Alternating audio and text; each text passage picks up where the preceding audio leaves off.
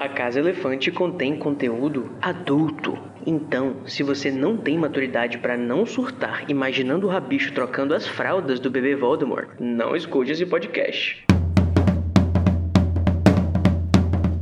Olá! Sejam bem-vindos à Casa Elefante. Puxa uma cadeira, pede um café e vem discutir a obra de J.K. Rowling capítulo a capítulo com a gente. Hoje é o primeiro capítulo de Harry Potter e o Cálice de Fogo, a Casa dos Riddle.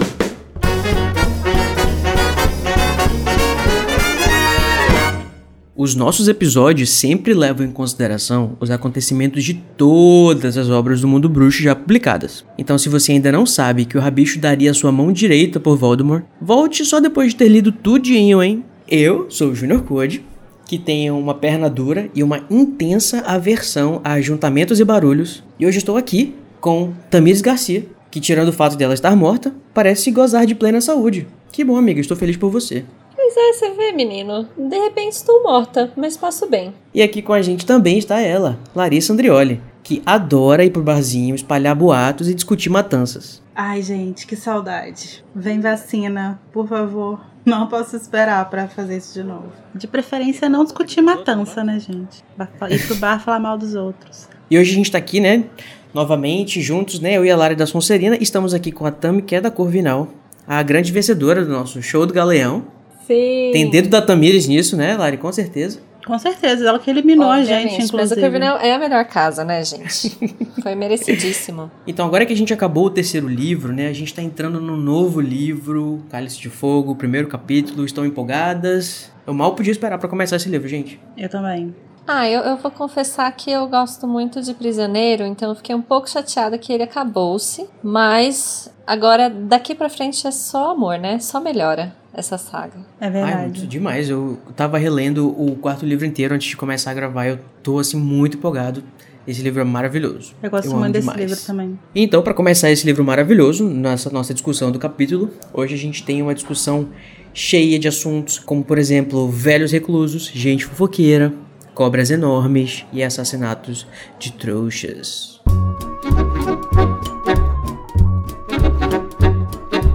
Para entrar em contato com a gente, você pode procurar por A Casa Elefante no Twitter, Facebook e Instagram, ou mandar um e-mail para acasaelefante.animagos.com.br. A gente também tem um grupo no Telegram, onde o pessoal conversa e deixa feedback sobre os nossos episódios. Para entrar é só acessar o endereço t.me barra o grupo elefante. Então, estão prontos pra gente começar o nosso primeiro duelo de resumos deste livro? Tinha esquecido Nossa, disso. não. Que bem. Pois é, amiga, né? pega no pulo, pega desprevenida, vamos ver o que, que vai acontecer. Porque nesse bloco do nosso episódio, dois participantes duelam pelo direito de iniciar a discussão do capítulo, né? Com a frase que você escolher. Você vai ter o direito de começar a nossa discussão, olha só que maravilha. Quem vai ganhar vai ser a pessoa que fizer o melhor resumo, ou quem chegar mais longe. Vamos ver, né? O que, que vai acontecer. Eu não sei se. Eu, eu não acho que eu serei capaz de fazer nenhum dos dois. Ô, amiga, confia no seu potencial. Você consegue. Você é uma vencedora. Vai, Corvinal. Hoje, novamente, temos Corvinal contra a Sonserina. Você vai querer par ou ímpar também, já que sua casa venceu a nossa última competição. Eu quero ímpar. E deu um, que é ímpar. Eu, hein? Essa Corvinal veio com tudo mesmo, não é Tô mesmo? começando a achar que tá rolando alguma, algum favorecimento aí. Eu Deve acho ser os que astros. com, com duas Sonserina aqui não dá pra. Não dá pra Mas o Code, tá- eu tô desfavorecida, o Code inclusive. já assumiu que ele é 40% Corvinal. Eu tô começando a achar que, essa, Corvinal disfarçado, que essa bonita. porcentagem é mais alta. Será? Se vamos descobrir então agora quando eu for deliberar, né? Quem fez o melhor resumo. Você vai querer começar ou vai pedir pra Lari começar também? Eu acho melhor a Lari começar pra ela apresentar o mundo que a Sonserina tem de melhor. Não sei, não sei por que, que eu falei essa frase, ela veio, desculpa. Temos preconceito, né? Tô acostumada. Por que preconceito? Mó bonita a frase, pô. É porque ela pode ser lida de forma irônica, né, Tami? Uhum. Ai, vocês, tá vendo? Vocês não, não, não, não. Tô aqui querendo ser legal com os Sonserinos e as pessoas condenando nós. Nossa, imagina se ela não tivesse querendo ser legal, né? É complicado, mas tudo Lari, bem. o que, que você acha da gente usar uma maldição Ok. O que, que você acha da gente combater o preconceito contra Sonserino caindo dentro do estereótipo Sonserino? Então a gente venceu o preconceito matando os amiguinhos pra eles verem que é bom pra tosse. Ninguém mandou mexer com a gente. Punitivismo, gente. Esse podcast não cria punitivistas. Então, né, vamos che chega de lenga-lenga e vamos lá. Larissa Andrioli Ai, esteja preparada para defender a Sonserina, digo, fazer o resumo de 30 segundos do capítulo A Casa dos Riddle em 3, 2... Pera aí rapidinho que eu vou pegar o timer que eu esqueci. Que merda, eu já tava. Em 3, 2, 1. Valendo. Nesse capítulo a gente conhece a história do- da família do Voldemort e a gente fica sabendo da casa lá onde os pais dele mora, o pai dele morava e aí a gente sabe que ele matou o pai e os avós.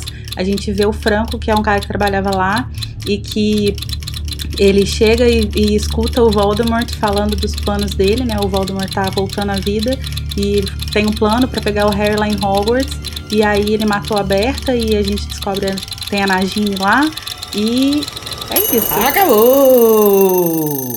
Quase que ela chega no finalzinho, Arrasou. minha gente. Arrasou, eu achei um- uma ótima performance. E aí, Tami, como você gosta disso, querida? Vamos ver, não é mesmo? Como, Vamos como a minha ver. ansiedade lida com isso. Então você vai fazer um resumo de 30 segundos do primeiro capítulo de Harry Potter e o Cálice de Fogo em 3, 2, 1. Agora! É, o... Começa 50 anos antes com o pessoal falando assim: Ah, então morreu os Riddle lá, mas não sabe se eles morreram porque eles estão vivos e saudáveis, mas estão mortos. O que aconteceu? Aí acusaram o Franco e falaram: Então foi esse cara aí, que só pode ter sido ele. Mas ele não foi embora porque ele não pôde ser acusado, porque né, tava, não tinha assassinato nenhum. E aí ele ficou morando lá, e aí apareceu de repente um brother falando várias coisas de bruxo e várias coisas. E o Franco falou: Qual é desse brother? E aí o brother falou assim: Ah, para que dabra. E aí morreu o Franco. Acabou! Acabou bem no meu franco. Ai, Eu Lari, esqueci Lari, da Lari. Ai, meu Deus. Então, né? Se eu der a vitória pra Corvinal agora, eu vou ser né, desprezado por todos os Sonserinos, né? Mais uma vez. Uhum. Então, assim, pela minha reputação, embora eu tenha achado o da- o da Tami melhor, Olha só, o nome disso é clubismo. eu tô brincando. A vitória vai pra Corvinal, sim, porque eu acho que a Tami foi maravilhosa, a- apesar da, da, da Sonserina, quer dizer, da Lari ter sido também muito boa, mas a Tami teve humor, ela chegou no final, bem no finalzinho, foi... Eu fiquei aqui, sabe, com a minha perna tremendo de... de, de- eu estava muito investido. Então é isso aí, Tami, parabéns pela sua vitória. Eu acho que o que enriquece o resumo da Tami é que ela adiciona um vocabulário todo próprio, sabe? Que é uma mistura de São Paulo com meu Deus, o que, que tá acontecendo? E, e, e, É, e é- é o enriquece. vocabulário da, da loucura. É incrível. É, é o vocabulário do como que eu vou resumir em 30 segundos um conceito. Aí você, entendeu? Conceitua. Uhum. Aham, acontece vários bagulho com o irmão, né? É isso. Eu, eu, vou, eu vou levar como respeitosas os comentários de vocês com a minha loucura pra fazer resumos. Não, mas eu acho incrível. Eu tava ouvindo você resumir e eu tava pensando sobre isso, assim. Ok. Se você curte o conteúdo do Animagos e quer nos ajudar a continuar produzindo, você pode nos apoiar através do PicPay. É só acessar picpay.me barra animagos e escolher o seu plano. Com a sua ajuda, a gente vai poder continuar produzindo conteúdo acessível e de qualidade para você. O endereço é picpay.me animagos. Somos apresentados a história dos misteriosos assassinatos na casa dos Bridle, ocorridos há mais ou menos 50 anos, e sobre os rumores e como Franco Bryce foi acusado, porém solto por falta de provas. No presente, Franco vai até o cômodo da casa onde estão Rabicho e Voldemort e escuta partes dos planos do Lorde das Trevas e é morto por ele. E então, irmão, qual é o bagulho que você vai escolher pra gente começar a nossa discussão de Harry Potter e o Cálice de Fogo, Tami? Tá com não você. fala assim que eu já começo a entrar no- no- na vibe. Ok, a gente vai falar então sobre. calma, me deixe me acalmar. Calma, calma. Bom, então, como a gente vai iniciar, né, um, um livro e a gente inicia até por um, depois a gente vai comentar um pouquinho mais sobre isso, mas um capítulo que é bem incomum, que é um capítulo que não é da perspectiva do Harry, então é, enfim, Uhum. completamente diferente do que a gente está acostumado até agora. Eu queria saber quais eram as expectativas de vocês quando vocês leram esse capítulo a primeira vez. É, enfim, começaram esse livro. Como que vocês estavam se sentindo sobre isso? Eu vou responder primeiro porque acho que a resposta da Lari vai ser mais interessante. A gente pode deixar dela pro final. Provavelmente não. Mas... Porque eu li os livros de Harry Potter numa ordem absolutamente louca e que não faz o menor sentido. Eu lembro que o primeiro livro de Harry Potter que eu li foi A Ordem da Fênix, depois que já tinham saído, acho que os quatro primeiros filmes. E inclusive os próprios filmes também, eu, eu tinha assistido eles todos fora de ordem. Então, tipo, é, eu acredito que eu tenha lido esse livro depois de ter visto o filme, né? Então, na, minhas expectativas não eram muito, sei lá, muito, muito, muito claras, assim. Tipo, não, não tinha acabado de acontecer alguma coisa que eu tava esperando a continuação. E eu queria muito poder ter a oportunidade de ter acompanhado as coisas de forma mais cronológica. Eu não tinha tanto apego aos personagens de Harry Potter e mais ao mundo, justamente talvez por essa forma mais aleatória que eu, uhum. que eu acompanhei a saga inicialmente. E eu queria poder, tipo, ter terminado o terceiro livro imaginando o que, que vai acontecer agora. Uhum. Daí você meio que já tinha spoilers, assim, quando você lia, né? Você já Sim, sabia é. mais ou menos como ia ser. Uhum. É, e sempre depois, assim, a gente... Não era, spoiler não era uma coisa que as pessoas, tipo, tinham tanto medo antigamente. E quando a gente ia comentar algum filme, algum livro, sempre o pessoal já dizia o que acontecia antes. Você já sabia meio que quais eram os Sim. pontos principais da história. Mas vocês tiveram a oportunidade de acompanhar cronologicamente? Tiveram, leram antes de ver os filmes? Então, eu li. Então, se a, história da Lária é, é a melhor.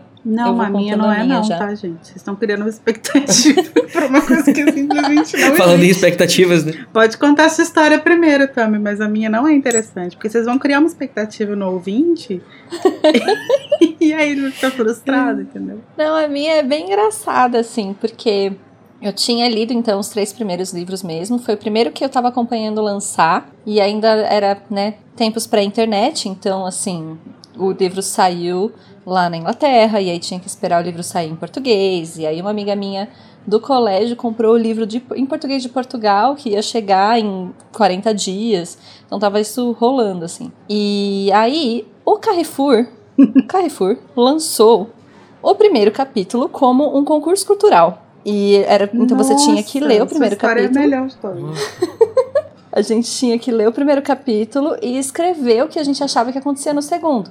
E eu pensei que ótimo, vou poder ler o primeiro capítulo. E aí você lê e não fala nada da história, né? Assim, querendo ou não, foi uma boa jogada deles, porque é um capítulo que não corresponde, não dá spoiler nenhum uhum. de nada. E aí então eu li, já criando o que seria tan tan tan, criança amaldiçoada. Não, mentira. eu escrevi Tami, você criou a criança amaldiçoada? Foi, era uma história de uma menina que era transferida para Hogwarts, que era. É, ela vinha pro sétimo ano, ela era mais velha, assim, o nome dela era. Del. Não, não era Delphi, mas era uma coisa tipo muito enigmática, assim. E aí descobria-se no final que ela era filha do Voldemort que tava lá para pegar o Harry. Gente, o, o, sensacional. E o nome da fanfic era Harry Potter e a Pedra de Rudick, que é, é Rude Ik, que é key door, ao contrário, que era como eu achava que você falava chave de portal em inglês. Gente, que era a chave de portal que era que ia fazer a menina levar o Harry embora com, com ela. Gente. Então, minhas expectativas estavam muito bizarras para esse capítulo. para esse livro, aliás. Foi assim que Criança Amaldiçoada nasceu. Hashtag vou, vou processar Jack Thorne. Keep the secret. ah, eu tô. eu não sei o que dizer. Você ganhou o concurso, amiga? Não, amiga, eu mandei. A questão é que eu mandei o primeiro capítulo e, obviamente, era muito ruim, né? Assim, eu não sei nem onde tá isso. Quer dizer, nada contra criança amaldiçoada, é uma história ótima. É, não ganhei, só que eu gostei de escrever a história. Eu fiquei escrevendo depois, entendeu? E eu acho que até essa coisa da pedra de Rudy, que é a pedra da chave de portal, veio depois que eu já tinha lido, que eu já conhecia que era uma chave de portal e etc. Então existe em algum lugar uma fanfic não terminada de Tamires Garcia. Em algum lugar desse planeta. Keep the secret. Gente, eu não tenho uma história interessante com esse livro. Eu li ele mais tarde, né? Porque eu comecei a ler os livros em 2002. Então já tinha saído. Ele já tinha saído? Ele é de 2000 o quê? 2001. É de 2000 e chegou no Brasil em 2001. Isso. Então ele já tinha saído quando eu comecei a ler. E, e eu lia muito, eu lia muito devagar, assim, ainda, sabe? Eu não tinha muito essa coisa de leitura e tal. Então, tipo, eu li o eu li o, Na verdade, eu li o segundo primeiro. Aí eu li o terceiro e aí eu fiquei obcecado com o terceiro e eu, tipo, não queria sair do terceiro. Então eu só li o terceiro. E aí eu lembro que nessa época eu frequentava o chat Terra, a sala de Harry Tópico Potter. Harry Potter. Exatamente, a sala de Harry Potter. Tenho vários amigos de lá, inclusive, até hoje. E eu lembro de estar tá lá jogando RPG. A gente ficava jogando RPG. Eu nem tinha terminado de ler os livros que tinham saído ainda. E eles. Alguém me deu um spoiler. Tipo, alguém me falou assim: ah, porque não sei o que, o Cedrico morre. Aí, primeiro eu pensei assim, quem é ah, é Cedrico, gente? Nem lembro desse menino direito. E aí, só que é o que o Code falou, tipo, nessa época não tinha essa coisa de spoiler. Então eu não fiquei incomodada de ter recebido um spoiler, eu fiquei curiosa e com vontade de correr atrás e ler pra saber direito quem era Cedrico, como ele morria, o que que tava acontecendo. Foi o Milênio que vetou o spoiler, né, Larissa? Foi. Foi, foi a geração seguinte, na verdade. Foi o, o, o milênio da segunda, gera, da segunda metade. Só que, tipo assim, eu não tinha os livros, né? Eu não. Todos os meus todos os livros eu li emprestado. E eu, eu, eu, eu não consigo lembrar direito, mas eu acho que era por isso que eu não tinha lido ele ainda, porque minha amiga não me emprestava ainda. E aí eu fiquei pedindo para ela. Eu lembro direitinho. É eu tenho umas memórias Aí você teve que roubar. Não, eu peguei emprestado, mas eu lembro direitinho de, tipo, alguém me falar isso, falar, ah, sei lá, o Cedrico morreu. E aí eu ir pro telefone, eu lembro de eu no meu quarto, assim, indo pro telefone ligando para ela falando, Carol, aqui, amanhã na aula você pode levar o, o quarto livro de Harry Potter pra mim? E aí ela me emprestou. E aí foi quando eu li, assim. E eu lembro de gostar muito do primeiro. Eu gosto muito desse livro como um todo, mas eu lembro de gostar muito do primeiro capítulo, porque para mim ele estabelece um, um ambiente, uma ambientação, um clima pro livro que é o, o clima mais sinistro assim que tem. E para mim é o mais sinistro porque foi o primeiro sinistro que eu li quando eu era muito nova ainda. Então eu lembro claramente da sensação de ler esse livro de madrugada morrendo de medo do Voldemort, sabe? Então para mim uhum. ele é um livro que hoje quando eu leio ele nem tem textualmente, ele nem é tão sinistro assim, né? Os outros acabam ficando piores, mas ele ainda me traz essa lembrança, sabe? De, tipo, estar numa vibe de caralho, tô lendo um livro muito pesado. É muito pois adulto. É. é muito adulto. Mas eu acho o que eu acho mais legal desse livro é que ele é meio que essa transição, né? A gente pode ir comentando ao longo da releitura toda, uhum. mas ele é essa transição entre o mundo um pouco mais infantilizado, né? Prisioneiro começa já a mudar um pouquinho, mas eu acho que o 4 ele é o meio do caminho, assim. Sim. Voldemort está aqui, Voldemort está voltando. É tipo, Voldemort shit just got voltou. real. Shit just got real, exatamente. Uhum. Então, tem essa coisa mesmo de ser um pouco mais dark, né? Assim, Sim. Tem um assassinato logo no primeiro capítulo, tipo, uhum. oi. É, e eu lembro que quando eu li esse livro, eu devia ter o quê? Uns 12 anos. Então, eu não, eu não, não costumava ler muitos livros com esse clima, assim, né? Então uhum. foi realmente muito marcante, assim. É, e, e, é interessante que esse primeiro capítulo, ele meio que set the scene, né? Como é que fala? Ele, ele, ele mostra como é que vai ser meio que o, a saga daqui pra frente. É, tudo bem que a metade, a, a, o resto do livro, né? Pelo menos até a, o retorno de Voldemort, ele é bem menos dark do que do que esse primeiro capítulo e logo quando vai acontecer a cena mais lá pra frente no cemitério. Mas ainda assim, eu lembro de começar a ler esse livro e ficar tipo, ué, mas eu não lembro desse clima assim que parece uma história de mistério e, uhum. e, e sei lá, de, de, de, investigação policial, sabe? Uhum. E eu acho que muda bastante essa. É, é, tem uma, uma nova perspectiva, né? Que a gente tem um pouco mais de noção de como é que é, funciona a mente das outras pessoas, né? Que não são o Harry. Uhum. Sim. E é um livro. É, eu acho que é a única vez que a gente um tem um, né? um capítulo inteiro que acontece tanto tempo antes, né? Que é 50 anos antes. Ele começa falando sobre os 50 anos antes, mas depois ele vai ele vai voltar Volta pro presente. Sim, mas é o primeiro que meio que ambienta uma backstory, né? Até então é uhum. o que a gente reclamava do terceiro, que é ninguém contando nada pro Harry.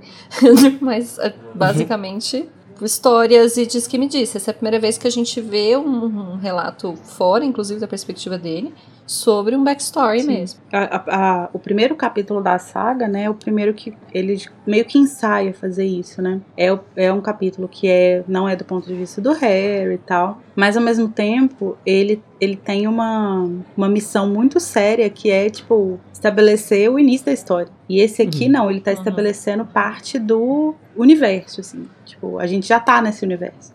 E agora ele está trazendo uma coisa completamente nova dentro de um universo que a gente já conhece. Então eu acho que é um, uhum. é um capítulo que ele tem uma responsabilidade muito grande, principalmente depois de vinda do livro perfeito, né? E eu acho que ele faz isso muito bem. Isso Sim. que a gente comentou, né, de que ele é uma narração de outro ponto de vista, né?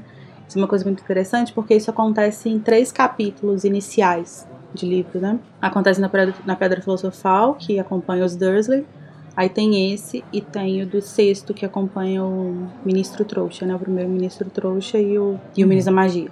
E, sei lá, eu sinto, quando eu leio esses capítulos, é quando, tipo, dá um estalo na minha cabeça e eu falo, ó, isso aqui, ó, é Rowling at her finest, assim, tipo, é perfeito. É, é, é, é, é, tipo, é o auge da escrita dela, eu acho, sabe? Quando ela se propõe a sair do, do ponto de vista do Harry, que é a zona de conforto de escrita dela. E é a nossa zona de conforto uhum. de leitura também. Né? Então, quando ela tira uhum. a gente desse lugar e se tira desse lugar também, é que a gente vê o quanto que ela consegue ser é, ah. capaz como escritora, né? Sim, e uma coisa que você citou que eu acho muito legal, que eu nunca tinha parado para pensar. Eu realmente amo O Prisioneiro de Azkaban, eu acho que foi o meu livro que eu mais amei ler naquela época, principalmente, que eu era super nova, né? Eu tinha 11, 12 anos. E não, eu não parei para pensar sobre quanto ele poderia ter me decepcionado, né, o Cálice. Tipo, Sim. você vai com aquela expectativa super alta de um, do livro que é o melhor livro do mundo. Uhum. E, de fato, ela não decepciona nem um pouco, assim. Uhum. Não. E, e, falando sobre ponto de vista, né? É interessante que assim como a gente está sendo apresentado para essa narração por uma pessoa que não faz parte do mundo bruxo, né? Que é o Frank, o Franco, a gente acompanha, inclusive, a ignorância dele sobre o mundo bruxo, né? Uhum. A gente percebe, assim, a, a perspectiva talvez dele ou da, do próprio vilarejo, né? Talvez o, o seja o ponto de vista do vilarejo, é, falando sobre o que ele sabe. E ele estranha, né? Todas aquelas interações, aquelas palavras bruxas e tal. E é muito interessante que é uma coisa que é, é, quando ela vai apresentar o, os personagens, ela fala: Ah, fulano de tal chamou tal pessoa de tal nome. Então, essa pessoa que ela chamou por esse nome diz tal coisa. Uhum. E aí depois ela vai estabelecendo quem é quem na, na cena, né? Sim, e isso é muito interessante mesmo, porque ele vai, ele vai focando em palavras que, tipo, a gente que tá lendo assim, a gente sabe que é uma coisa séria, a gente sabe quem é o Voldemort. Por exemplo, quando ele escuta o Voldemort falar quadribol e ele foca nisso, tipo assim, falar, ah, ele enfiou o dedo no ouvido para destampar porque ele achou que tinha ouvido o cara falar quadribol. E ficou assim, assim, meu filho, presta atenção em outras coisas. Só que eu sei o perigo que ele tá correndo, eu sei quem é o Voldemort. E ele não. Então é tipo é uma total ignorância mesmo sobre o lugar onde ele tá, quem ele tá ouvindo, as coisas que ele tá ouvindo. E isso é muito legal. E é, uhum. o que eu mais gosto é justamente o narrador, assim, o narrador que ela coloca para esse capítulo, que é o narrador que então segue basicamente o Franco, né? Sim. Então segue, fala, cita nomes que a gente já, já conhece e, e, tal. E brinca muito com o fato de que a gente conhece o mundo que o Franco não conhece e ao mesmo tempo tá querendo as informações. Uhum. E aí ele tá dando um mundo de informação e a gente tá assim, eita porra, o uhum. que, que é isso? Uhum. Gente, o Franco é muito injustiçado, né? Tadinho. Gosto dele. Justice for Frank. Me identifico com a, com a, Como é que fala? Que ele não aguenta aglomeração, né? A reclusão dele? é. O, o Franco lá ouvindo o cara falar de matanças e ele fala alguma coisa do tipo, é, ah, e tudo que, eu, que, que ele queria era estar de volta na cama com sua bolsa de água quente. Eu falei, olha eu na vida. eu não queria estar ouvindo assassinato, Sim, não, só queria bom. estar na minha caminha. Será que dá tempo de voltar? Uhum. E quando fala assim que, tipo, ah, o cara tava falando em código, então ele só podia ser bandido ou, ou espião. Aqui é a frase. Ou comunista. Franco não entendia o que estava acontecendo. Queria mais do que tudo voltar para a cama com sua bolsa de água quente. o problema é que suas pernas não pareciam querer se mexer. Nossa. Mas queria mais que ah, tudo voltar para vida. a cama com sua bolsa de água quente. Essa é a história da minha vida. Entendo demais.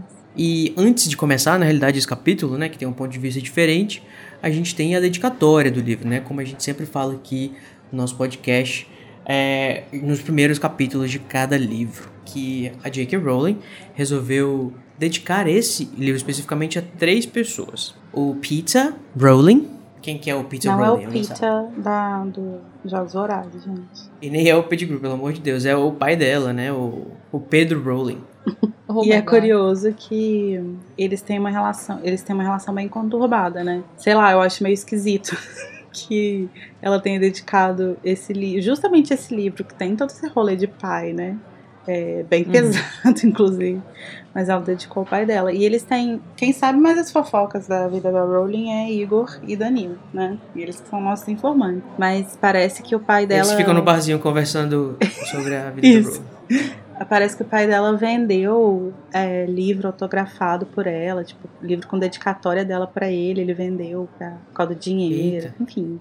Uns rolês muito esquisitos. Mas dizem que hoje em dia eles estão de bem, né? Ah, eu não sei. Chegou essa informação no meu ponto. Eu acho que depois, acho que, acho que com a idade, né, as pessoas vão buscando é, reconstruir esse tipo de relação, assim, dependendo se for possível ainda, né? Então faz sentido. Sim. É, e tanto é que ela resolveu dedicar o quarto livro só pra ele, né? Talvez até então ele não tinha merecido uma dedicatória. Enfim, e também temos é, a, a segunda dedicatória é a memória do Sr. Ridley. Que não é Riddle, é Ridley. R-I-D-L-E-Y. E quem é essa pessoa? Alguém sabe? É uma referência a Ronald Rid- Ridley, que é um antigo amigo da família Rowling. E parece que ele, o nome dele é, foi a inspiração para o nome do Ron, Ron Weasley. Então era alguém muito querido, provavelmente por ela. E o do Voldemort É. também, né? Brincadeira. Não tão querido assim. Será? Há quem diga, né, que inclusive o Ron não seja uma homenagem muito boa. Que Há controvérsias. Há controvérsias. Mas tem também a dedicatória a Susan Sladen, ou Sladen, eu imagino que seja Sladen, que é uma, uma pessoa que fez parte da infância dela também, né? Da infância da, da filha dela, né? Quando Ah. a Rowling morava em Edimburgo, ela conheceu essa Susan na igreja, que foi onde a Jéssica, a Jéssica, nossa amiga Jéssica, que mora em Arraial do Cabo, Uhum. ela foi ela foi batizada nessa igreja em Edimburgo e ela conheceu essa moça lá que era uma, uma senhora mais velha na verdade que não era casada e tal. E elas ficaram amigas. E quando a Rowling estava escrevendo a Pedra Filosofal a Susan cuidava da Jéssica para ela para ela ir para ir pros, pros cafés e tal sentar lá Pra e ficar escrevendo para casa elefante exatamente. Então Hum, hum. A Susan é uma pessoa que tem que estar onde? Nas nossas preces também, não é mesmo? Se não fosse por ela, talvez a gente não estivesse aqui. É, e é, é legal falar também que essa, né, como eu comentei, a gente, eu tava lendo todos os livros e eu comecei a ler na época do boom, assim. Então, esse é o primeiro livro em que a Rowling está rica e poderosa. Tá Olha famosa e ele vai ser lançado com ela. Finalmente chegou o sucesso. Os humilhados Bombando. foram exaltados. Arrasou. Mas antes da gente entrar no capítulo propriamente, a gente pode falar do nome dele, né? Que é a Casa dos Riddle. E aí é um nome muito direto, né? Tipo, ele vai contar a história da casa lá e tal, vai falar sobre os acontecimentos que cercam a casa.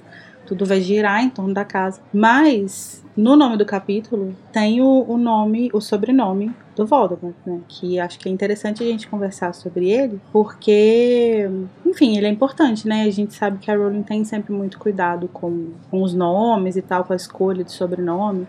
Então acho interessante. E uma coisa interessante sobre esse título, na verdade, é que no português ele não remete tanto isso, mas se você lê The Riddle House, tem duplo sentido, né? A, a casa pode ser a casa dos enigmas. Sim. já que a palavra significa enigma em inglês.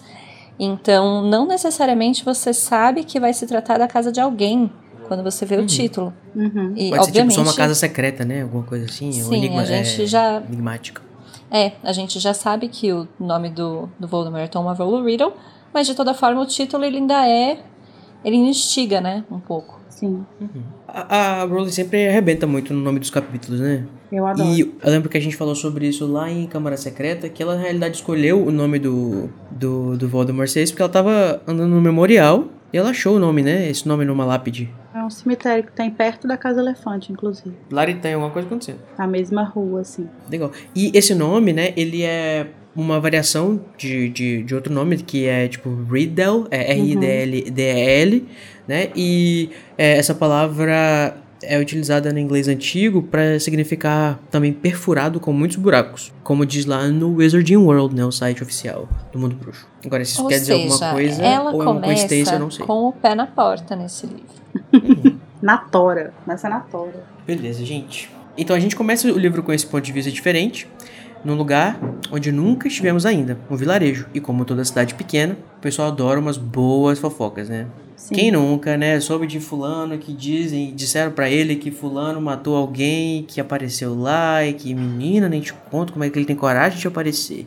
Isso é a cara do vilarejo da cidade pequena. Ah, gente, Minas Gerais, Ainda né? mais nos anos 40, né? Ou comunidades em mais geral, que né? Até tinha pra grandes. fazer na vida, não sei no bar falar mal dos outros? É verdade. E eu acho legal como isso é explorado na história, né? A gente percebe que a gente não pode nem confiar no narrador e nem no. Tipo, na percepção dele, porque a, a- ele tá falando sobre boatos que aconteceram, né? Então, tipo, Sim. Sobre esse assunto especificamente, né? Quando fala sobre o escândalo da morte dos Riddle, a gente não sabe o que é verdade e o que não é, só sabe que as pessoas acreditaram Uhum. em algum momento que aquilo era verdade. O fake news virou e aconteceu. É, uma coisa que eu acho interessante é como que ela explora justamente essa forma de, de como os boatos circulam, né? E de como que eles vão. Como eles, como eles se formam, como eles circulam e como eles vão se entranhando, assim, no imaginário das pessoas. Então. e virando verdade, É, então, tipo, a primeira vez que se fala que o Franco matou os Riddle, o comentário é: que isso, gente, o Franco? Pelo amor de Deus, o Franco, nosso amigo, massa, menino legal ali, ó, gente boa. E do final já tá assim, mas ele não aceitava chá, ai, mas ele era muito antipático. E isso, isso assim, automaticamente O transforma no assassino. viés de confirmação, né? Sim, De repente aparecem várias pistas que não tem nada a ver com nada, que subitamente fazem ele parecer um assassino. uhum, Nossa, sim, eu, eu lembro de reler isso com ranço, pensando, gente, as pessoas não sabem respeitar o introvertido, né? sim. Porque só porque o cara não aceita chá dos outros, quer dizer que ele é um, um antipático, um- um- uma pessoa, Um assassino. um assassino. É, e o Franco é uma figura muito interessante porque, enfim, ele tem ali. A, a história dele não é muito explorada, mas a gente percebe que ele tem ali seus traumas de guerra, né? Ele é, ele é um veterano da guerra e ele tá. fica ali recluso, ele é um cara mais introvertido, né? Com certeza deve ele ter visto muita de coisa. boas. A pessoa não deixa o Franco em paz, cara. Sim. Estresse pós-traumático, eu- gente, é uma coisa Pois real. é, inclusive a gente pode é, dizer que o Franco talvez seja o Cormoran Strike velho, né? Porque o Cormoran também é um veterano de guerra. Só que o, o Franco tem, tem um problema na perna, o Cormoran perdeu a perna, né? Mas Olha aí, são histórias interessantes, assim, paralelas. reciclando personagens. Não, reexplorando Sabe? plots. Brincadeira. Tudo uma era questão causar. de nomenclatura, não é mesmo? Exatamente. Eu chamo de reciclar, vocês chamam de aproveitar. Mas, enfim, é aquele negócio, né, gente? Os três R's, né? Reuse, reduza e Reutilize. recicle. Reutilize. É, mas, falando sobre essa questão da, da- do, do povoado meio que tem essa impressão do Frank, enquanto vocês liam, vocês tiveram simpatia imediata pelo Frank ou vocês, tipo, não deram muita moral pra ele? Vocês acharam que ele podia tá, ter, ter sido a pessoa que, que causou o crime? Ah, Qual era a, a, a visão de vocês sobre ele quando vocês leram? Não, eu acho que durante a leitura, ainda mais a gente que sabe, a gente não sabe exatamente o que tá acontecendo ainda, mas a gente sabe que é uma coisa que tem a ver com o mundo bruxo. O mundo bruxo? Eu, no momento nenhum, passou pela minha cabeça que ele tava envolvido, assim, né? É, e eu tenho muita simpatia por ele, assim. Eu acho que eu, eu acho que ele, coitado, ele só queria estar na cama dele com a bolsa de água quente. E de repente tem uma cobra de dois metros e ele tá sendo assassinado, sabe? Eu fico com muita dó, que ele não era pra estar ali. Eu tinha a impressão, é. quando eu tava lendo, é, que ele talvez fosse ser bruxo, sabe? Tipo, porque ele era o único personagem que tinha sido nomeado no capítulo e não sei o que, então eu achava que eu tava pensando, ah, cadê o mundo bruxo? Cadê o mundo bruxo? A primeira pessoa que apareceu com o nome, eu falei, ah, será que é o bruxo? Uhum. Faz sentido. Mas, não, né? O Frank era um grande trouxa, como diz o Voldemort. Não, eu, eu não pensei nisso também não, muito pelo contrário, até porque é isso, né? De novo, eu acho que esse narrador ele brinca muito com essa com esses boatos, por exemplo. Então vai jogando pra você, vai, vai te jogando assim, ah, olha, esse Frank não é uma pessoa que você pode confiar, não sei o quê. Mas ao mesmo tempo o leitor sabe que tem provavelmente alguma coisa mágica por trás. Então você vai comprando a narrativa, mas já com o pé atrás. Você vai falando, pera, devo estar mesmo acreditando nesses boatos? Então eu acho que essa é a graça desse capítulo, é você tá, tá, tá de olho, sabe? E assim como acho interessante ver como que ela explora a dinâmica, né, dos, dos boatos, como que eles correm ali, também acho incrível como que o Frank tá, que tá o quê? Nem aí, cagando para essa gente que não tem nada a ver com a vida Vão dele. cuidar da vida de vocês, vão procurar o que Exatamente. fazer, esses bandos de fofoqueiros. Ele é aquele velho que fica brandindo Beira a bengala e fala assim, eu sei. Sensacional, o Franco tá toda a minha Não, mais solidariedade. ou menos, né? Tem uma menção no capítulo que fala assim que ele acha que quando ele ouve o barulho na casa, ele acha que são crianças que estão crianças malditas importunando ele.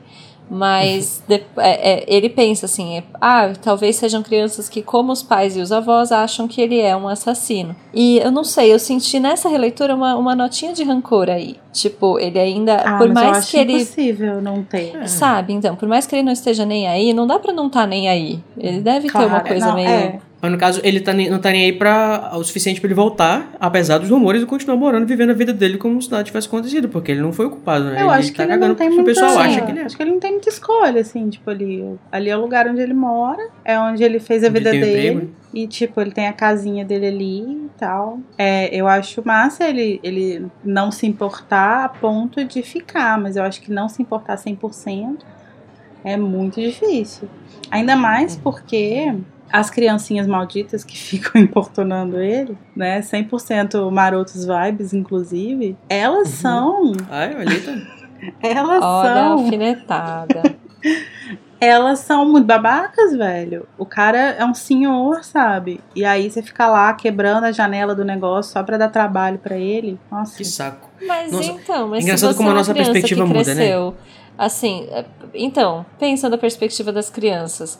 A casa do, do velho assassino, todo mundo pensa que é uma casa mal assombrada. Deve ter toda uma lenda entre as crianças de ai, eu desafio você a botar um pé pra dentro, eu desafio você a botar dois, sabe? Gente, eu queria É. dizer que a Tami não ia fazer essa defesa até o momento em que eu falei que as crianças tinham uma vibe desmarou. Rapidinho, né? O, o- Não, tô a- brincando. Ela vestiu automaticamente um, um- um terno, uma não, maleta. não pensei E nisso. com a outra mão, faz com o pano. Mas faz sentido, porque ofendida. realmente isso é super cultura, assim, tipo, infantil, assim. Tem mitos, né, que, que circulam entre as crianças e tal. Então, com Sim. certeza tinha isso, tipo, ah, duvido que você vai lá e põe fogo no negócio. Tanto que, tanto que quando ele vê a lareira acesa, a luz da lareira, né, ele acha que foram as crianças que invadiram e colocaram fogo, né? Mas olha só, eu fico É. pensando na mudança de perspectiva, né? Quando eu era criança, eu brincava na rua e a bola, sei lá, ia parar na casa do, do vizinho velho. Aí o cara ficava reclamando e eu achava que o cara era chato. Mas Sim. imagina você tá na sua casa, de boa, com a tua perna, tipo, com problema, e de vez em quando fica caindo uma bola e você tá querendo assistir um negócio, fazer outras coisas, e umas crianças ficam As batendo, crianças ficam pedir a lá. bola, querendo invadir tua casa e quebrando tua janela. A Deus gente vê que a idade chegou assim, né, amores? É verdade, quando você se identifica com a senhora que não devolvia a bola da vila, que era isso que acontecia na minha, e não com as crianças que jogavam a bola. Nossa, eu furaria total. Não, furar não precisa, mas talvez não devolver. Mas ó, aí assim, né? Então tem todos esses boatos aí. O Frank era tipo o terror da vizinhança, a bruxa de 71. E aí ele morreu do mesmíssimo jeito que os Riddle, 50 anos Pois é, depois. Como será que ficou a vizinhança depois disso, gente? Deve ter ido à loucura. Queria estar nos botecos pra ouvir. Nossa. Pois é, assim, eu não sei o quanto que eles sabem também disso, né? Porque é, eu imagino que ele tenha virado comida da Nagini. E talvez a Nagini é, digira até os ossos dele. Mas é, só o Ai, fato dele ter que- desaparecido. Que gráfico, Code. Acabei de comer. É, porque eu não sei que tipo de cobra a Nagini é, mas se ela for constritora, provavelmente ela come a pessoa inteira, né? Mas, é. Assim, se ele desapareceu do nada, acho que a galera deve ter também especulado e deve ter rolado a fofoca solta. Podem ter imaginado que ele fugiu, né? Tipo, ah, ele finalmente descansou e foi embora. Mas ao mesmo tempo é uma coisa que não se sustenta muito, porque por que que ele aguentou tanto tempo e tanta gente fazendo as coisas e tal, e infernizando a vida dele, e um dia ele simplesmente vai embora. Ah, mas aí a gente volta no viés de confirmação, né? Se o pessoal tava só esperando Ah, um sim. pretexto pra condenar, ah, ele foi embora, então é ele. Porque se alguém notou que ele desapareceu e informou a polícia, alguma coisa assim, com certeza a polícia entrou lá e viu que as coisas dele ficaram todas pra trás. E aí talvez tenham Sim. entrado na casa e encontrado o corpo dele. Mas, enfim. Ai, credo. Justice for Frank. Mas, gente, o que, que aconteceu de fato nesse bendito assassinato? Ou maldito, né? Quem que era esse menino estranho de cabelos negros que o Franco tinha visto? Gente, me ocorreu um negócio aqui agora que não, não coloquei na pauta nem nada, mas vou, vou lançar aqui e ver se vocês pegam. É, quando a gente vê essa cena, não essa cena especificamente, né? Mas a gente vê depois o, a, a lembrança do Morfino. Que ele imediatamente reconhece o Tom, porque ele parece muito com o pai, com o Tom Riddle. Será que o Frank não teria reconhecido ele? Seria isso um furo? Então, pois é, porque assim, falando sobre ah, o que aconteceu nesse dia cronologicamente, como a gente vai descobrir só lá em Enigma do Príncipe, né? O Tom Riddle vai na casa dos Gaunt, que fica perto, né? De. Perto não, mas enfim, relativamente perto da, da- do vilarejo. E aí ele encontra com o tio dele lá, que reconhece ele imediatamente, porque, em- embora ele nunca tinha visto ele, né? Quando o Voldemort estava indo atrás da família, é a primeira vez que eles estão se vendo. E o, o, o tio dele, o, o, o Morfino, identifica ele porque ele parece muito com o pai. Que seria, né, o, a pessoa que levou a, a, a supostamente a, a, irmã dele. Que ele tem um profundo ódio. É, eu só fico pensando que assim, às vezes ele pode ter se transfigurado para ir até a casa dos Riddle. No ca caso alguém visse ele lá, como foi o caso do Franco veio. E não precisa ser uma transfiguração muito grande. É só realmente para assim. que as pessoas não batessem o olho caso ele é, fosse visto e falasse, olha, foi um menino, ele era assim, assim, assim. Oi, Lari, eu acho que daria para justificar, assim, dizer que, a, que ele pode ter se transfigurado. Nada impede que ele teria feito isso, né? É, mas eu particularmente acho que não, mas também não tenho nenhuma, nenhum fato específico para contestar, é só o que eu acho. Eu também não acho mas... que ele tenha se transfigurado, eu acho que ele realmente só não se importava de ser visto. Então, não, então é isso que eu queria que trazer. Dia todo é uma coisa meio que ele falou assim: caraca, descobri quem é meu pai, vou colar lá para ver qual é. E aí, de repente, tá todo mundo morto. então, também você colocou na pauta, né, que você estava questionando se ele tinha ido para a casa dos Bradle com a intenção de matar todo mundo. Ou se ele estava só meio que tentando descobrir as pessoas melhor sobre como, como elas eram, o que elas eram, tentar uma uhum. aproximação ou alguma coisa do tipo. É, eu particularmente acho que é, eu teria que reler o capítulo do, do, Enigma do Príncipe, mas se eu não me engano, ele saiu da casa do, do, do Gaunt muito puto. E ele foi, tava saindo já com o objetivo de matar o, o, os Bridle tipo, premeditado, sabe? Então, se ele pegou a varinha e já veio, tipo, de lá, acabou de descobrir, fez o cara dizer pra ele onde é que ficava a casa, eu acho que ele já foi matar. Então, aí, e eu se acho for assim, que é isso ele que ter eu reclamo. transfigurado nesse meio do caminho. É, é possível. Mas, além disso, assim, é, o, o, ele chega, né, com a, com a... lá na casa deles, né, e, tipo... É, acho que talvez por puro ódio, né, resolve matar aquelas pessoas ali sem ter um motivo específico, só porque eles eram trouxas, ele não gostou de descobrir isso, ele tá revoltado com ele mesmo. Qual que vocês acham que é a motivação da, dessas mortes? Se é que o Voldemort precisa de alguma motivação. Ah, eu acho que faz parte do, tipo, do arco de construção dele, assim. Tipo, ele precisa romper com a família Passado trouxa dele, dele. para se tornar quem ele é, assim. E acho que faz muito sentido ele... Agora, acho interessante falar aqui que quem mata é o Riddle, mas todo mundo comemora, né? Porque ninguém gostava deles. Quem mata é o Voldemort, aliás que ninguém gostava deles, porque as pessoas só sabem falar mal deles depois que eles morreram, que eles eram muito arrogantes, que eles eram muito cheios de si. Vocês acham pois que eles eram é. assim mesmo ou era o povo do vilarejo que era a casa dos ricos e ninguém gostava deles porque eles eram os. Mas os... quem que gosta dos ricos da casa dos ricos? Você gosta de rico, Kurt? Não, eu tô longe de mim. Não, eu acho que faz muito sentido eles serem. Pra mim, eles são, tipo, malfóis trouxas. Pelo menos essa é a é. imagem que é construída aqui. Inclusive pro Tom Riddle, o pai, né? Que é um, um, filho da puta. Mas sei lá, eu acho que essa coisa de falar mal dos outros é uma coisa que não tem muito critério, né, gente? Você não, não gosta de um porque é arrogante, você não gosta do outro porque é legal demais, você não gosta do outro porque ele não aceita chá. Então. então ele deve ter matado e vai alguém. lá no bar fofocar e falar mal de todo mundo, é entendeu? Agora tem uma coisa muito massa nesse capítulo que eu acho que, nossa, gente, eu acho esse capítulo sensacional, que é, ela tem um parágrafo que é um parágrafo perfeito, gente. Quando chega o laudo das mortes, né? Porque eles estão lá falando que foi o Franco, não sei o que, né? E aí chega o laudo para os cadáveres, dos cadáveres e tudo muda. Alô, Ministério da Magia, cadê as pessoas que vão esconder isso dos trouxas? Não apareceu ninguém. Ok. Não é, menino? E aí ela fala que, tipo, era um laudo muito esquisito. É, uma equipe de legistas examinaram os corpos e concluíram que nenhum dos Riddle fora baleado, envenenado, esfaqueado, estrangulado, sufocado ou, pelo que saibam, sofrera qualquer violência. E aí tem aquela frase maravilhosa, né? Não é um livro para crianças mais, né, gente, é. pelo visto. E aí tem essa frase maravilhosa que é: tirando o fato de que estavam mortos, pareciam gozar de perfeita saúde. Sensacional. Essa é a melhor frase. E aí, essa frase, gente, que é maravilhosa. Os legistas observaram, como se estivessem decididos a encontrar alguma coisa errada nos cadáveres, que cada membro da família tinha uma expressão de terror no rosto. Mas, segundo afirmava a frustrada polícia, quem já ouvira falar de alguém morrer de pavor? E isso é maravilhoso, porque ela introduz essa ideia de morrer de pavor, né? Primeiro que para mim isso é uma parada que tem traz uma carga tão incrível assim, tipo, sobre o que que seria magia das trevas, sabe? Uhum. De, tipo, não, não é só matar, não, não é só morrer, sabe? Tipo, é uma morte diferente, é uma morte fora do comum, assim. Isso é muito legal. E, e ela começa a introduzir também a ideia da maldição da morte, né? Que a gente ainda não viu. A gente viu, assim, flashes de luz verde quando nas lembranças do Harry, né? Mas é quando a gente vai ser começar a ser de fato introduzida no que que é a maldição da morte, como que ela funciona e tal. E essa ideia de morrer de E pavor quando a gente é tem uma menção à praga letal na Pedra Filosofal.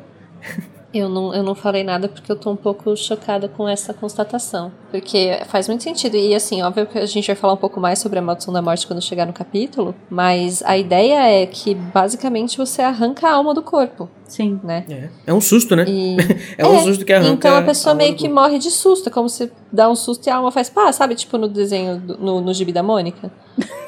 A alma pula pra fora, assim. Sim. É, quando eu li isso, é, eu ainda tinha lido com uma, de uma forma um pouco mais literal, né? Hoje em dia eu percebo que é uma coisa mais, figura, é, mais figurada, talvez. Mas pra mim, tipo, eu realmente imaginava que o efeito da, da, da maldição da morte era você causar um terror tão grande na pessoa de um, em um segundo tão curto que ela morria, tipo, sem aguentar aquele pavor. Mas é bem legal. Eu acho legal a gente falar um pouco mais disso quando chegar mesmo nas maldições perdoáveis. Mas retomar essa ideia de morrer de pavor, morrer de medo, né? A gente tem menção nesse capítulo a todas as três, né? A gente tem menção à tortura, né? A- quando o Voldemort vai falar depois sobre a Bertha Jorkins. E tem menção também a gente que tava sob a maldição Impérios. Só que nada disso ainda é nomeado. Só vai, só vai meio que laying the ground, vai Sim. apresentando o, o caminho, né? Pra gente chegar e já tá meio que sabendo o que, que é, ter uma noção já dessas coisas, uma familiaridade. Uhum. Falando um pouquinho sobre a cronologia, né, da, do que estava acontecendo no mundo bruxo nessa época, que aconteceu esse assassinato. É, eles estimam, né, como toda boa fofoca é, da cidade, que não tem datas muito precisas, que aconteceu há 50 anos atrás, mas na realidade foi há 48 anos atrás, né, porque é, foi em 43 que aconteceu esse assassinato. Isso. É, e em 43, o que estava acontecendo no mundo bruxo? A gente tinha uma guerra e o Grindelwald estava né, indo no seu auge, porque ele vai cair em 45, né? E só justifica por que que o, o mundo bruxo tava, não estava muito se importando com essa com assassinatos, três assassinatos suspeitos aí que talvez não foram investigados ou eles estavam preocupados com outra coisa. É, devia ter um monte de coisa acontecendo. Eles estavam realmente não prestando atenção muito, né? É, pode ter entrado na conta de mais um assassinato relacionado ao Grindelwald de alguma forma, né? Eu fico pensando também, sabe, no, no próprio Tom Riddle. Eu acho que isso nunca é mencionado que eu me lembre, mas ele percebendo meio que o auge do Grindelwald, sabe? Tipo, nas notícias.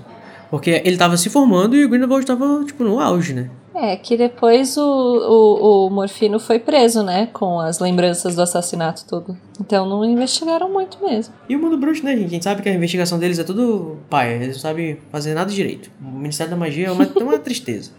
É, a gente fala isso como se a realidade fosse diferente, né? Qualquer semelhança é mera coincidência. Ou não. Então, minha gente, lembra o que aconteceu no final do nosso livro 3 de Harry Potter e o Prisioneiro de Azkaban? O Harry teve uma, um insight quando estava conversando com Dumbledore de que tinha uma profecia, uma certa profecia de que o servo do Lorde das Trevas iria se juntar a ele hoje mesmo, nesta mesma noite. Isso aconteceu aparentemente, né? A gente vai acompanhar Franco pelas escadas da casa até ele ver uma cabeça faltando cabelo que a gente reconhece, sendo chamada de rabicho. Olha só onde é que aquela rata estava. Trelawney nunca errou. Trelawney nunca Nunca. errou. Errou só. Ah, na 12 verdade, ela só acertou duas vezes, né? Segundo Dumbledore, Trelawney Cite acertou três duas vezes. acertos. Grande Digo, Cite três erros. acertos. Eu imagino muito o Dumbledore falando isso. Mas então, olha aí, quem que está de volta, quem que foi achar o mestre lá na puta que pariu e se juntou a ele. É, tem um, tem um momento em que isso é explicado direitinho, né? Como que foi esse processo do Rabicho encontrar com Voldemort. Mas eu acho legal só mencionar que quando a Trelawney fala ah, ele se reunirá ao seu mestre essa noite, não sei o que, ela também tá fazendo ali o quê? A poesia, né, gente? A gente precisa dar espaço pra, litera pra literatura Pra arte, do né? negócio, né? A arte. Licença poética. Então, não é óbvio, não é tipo assim, literal, ah, essa noite ele vai estar lá juntinho com o Voldemort né? É, é mais no sentido de essa noite o servo vai sair em, é, em busca do seu mestre, né? Olha aí, passando pano. Quem, a Larissa também passa pano para videntes e, e pessoas que fazem previsões. É, é, é porque eu sou das artes, né? Aí tem que. Valorizar. A Trelawney eu acho que é a pessoa mais de humanas que tem nessa Hogwarts. Nossa, com certeza. Com certeza. Imagina ela que vai sair para vender as miçangas dela na praia. Agora, é, uma coisa que eu queria falar sobre essa cena, né, quando a gente já vê o rabicho e tal, é que menciona-se que tem uma pessoa que é dona daquela mansão. Quem será se que é? Será que é um trouxa mesmo, assim como é dito nos boatos, que a gente sabe que o narrador não é confiável para falar disso? Ou será que tem alguém vinculado ao Voldemort que é dono da, da casa? Ou ele próprio, que por sinal é herdeiro da casa? Olha, eu vou te confessar que eu nunca tinha pensado sobre isso, assim. Eu sempre confiei no que o narrador fala de que tinha um ricaço que era dono e, na verdade, não é nem confiar nem desconfiar, né? Tipo, só nunca pensei muito sobre isso. Mas eu acho que faz sentido que o Voldemort, ele tem essa relação muito conturbada com o passado dele, né? Então, ao mesmo tempo que ele rejeita, ele meio que quer controlar, né? E transformar as coisas do passado dele em algo que seja que seja do jeito dele, né? Tanto é que é pra lá que ele volta, né? Sim. Então, eu acho que faz sentido que isso, que essa casa pertença a alguém ligado a ele. Como é o caso, por exemplo, do que ele faz com o Lúcio, e ele dá o diário pro Lúcio, ou o caso dele confiar nos Lestrange para guardarem a Horcrux também, né? Então eu acho que poderia fazer sim, ser parte de, da, da é, propriedade né, de um dos servos mais é, fiéis deles, assim, talvez os próprios Malfoy. É, quando, eu, quando eu li, né, tipo, eu lembro que eu, eu despertei essa, essa curiosidade quando eu tava lendo, tava falando alguma coisa assim. Por um motivo que ninguém entendia por quê. Tipo, ele, ele mantinha a casa e mantinha o trabalho do jardineiro por um motivo que ninguém entendia por quê.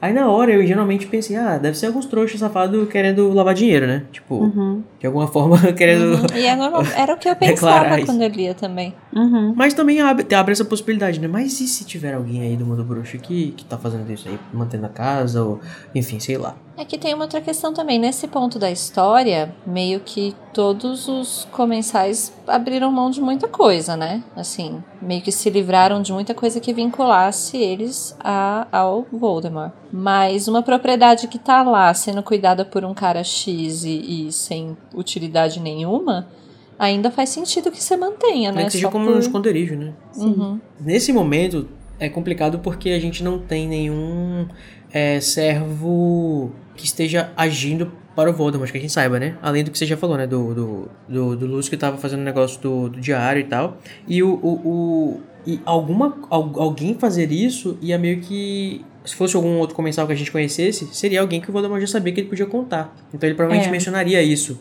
na, na, no discurso dele. Eu acho que faz sentido. Se a gente for pensar que é de alguém ligado a ele e não a ele e não ele mesmo, eu acho que faz sentido ser do Lúcio, porque o Lúcio é dos comensais que a gente sabe que tem essa grande proximidade com ele, é o único que ainda tá solto, né? Porque tipo os Lestrange, que seria outra família que acho que ele confiaria isso.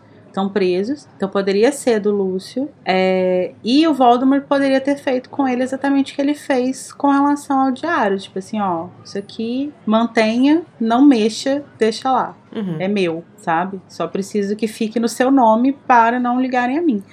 Até E o momento Lúcio que o Lúcio quer respeita. resolver se desfazer do diário, né? Porque ele é o grande cagão.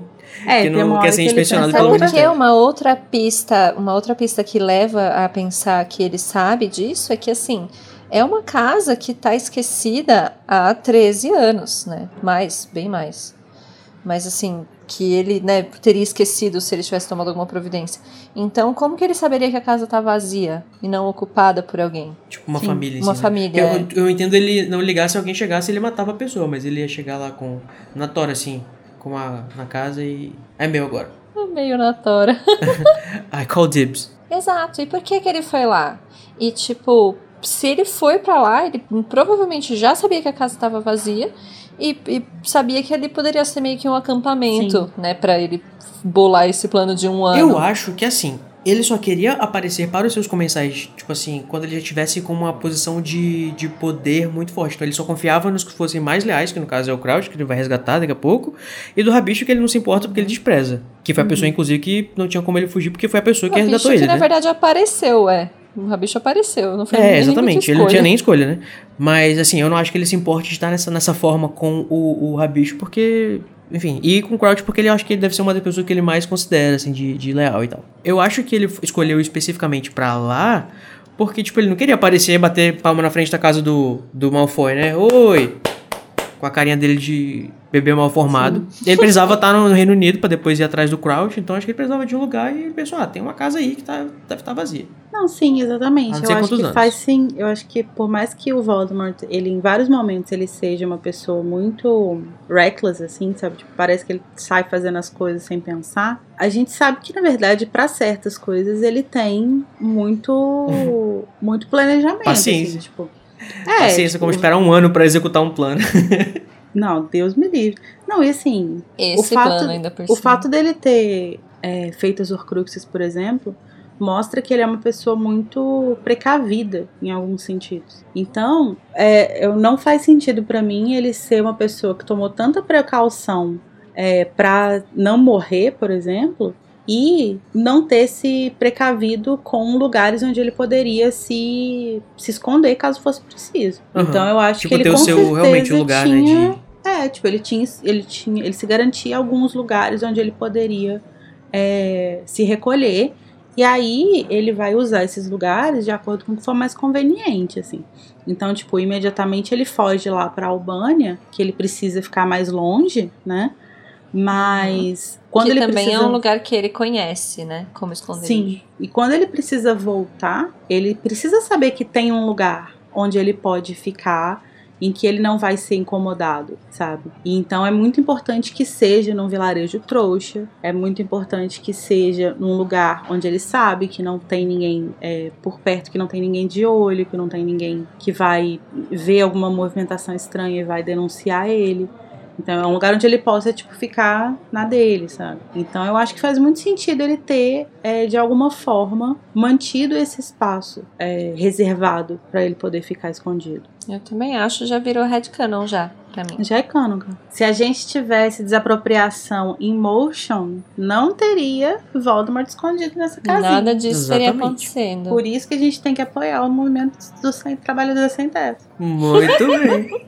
Agora, tem uma coisa interessante nesse capítulo também, que é algo que fica, me, me intriga, né? Que é. Eu ando, eu ando. Isso tá me incomodando muito, porque eu ando pensando muito sobre essa pessoa chamada Pedro Pettigrew e esse apelidinho dele, né? O Rabicho. E eu fico pensando o seguinte: por que que o Voldemort chama ele pelo apelido? Eu tenho uma teoria.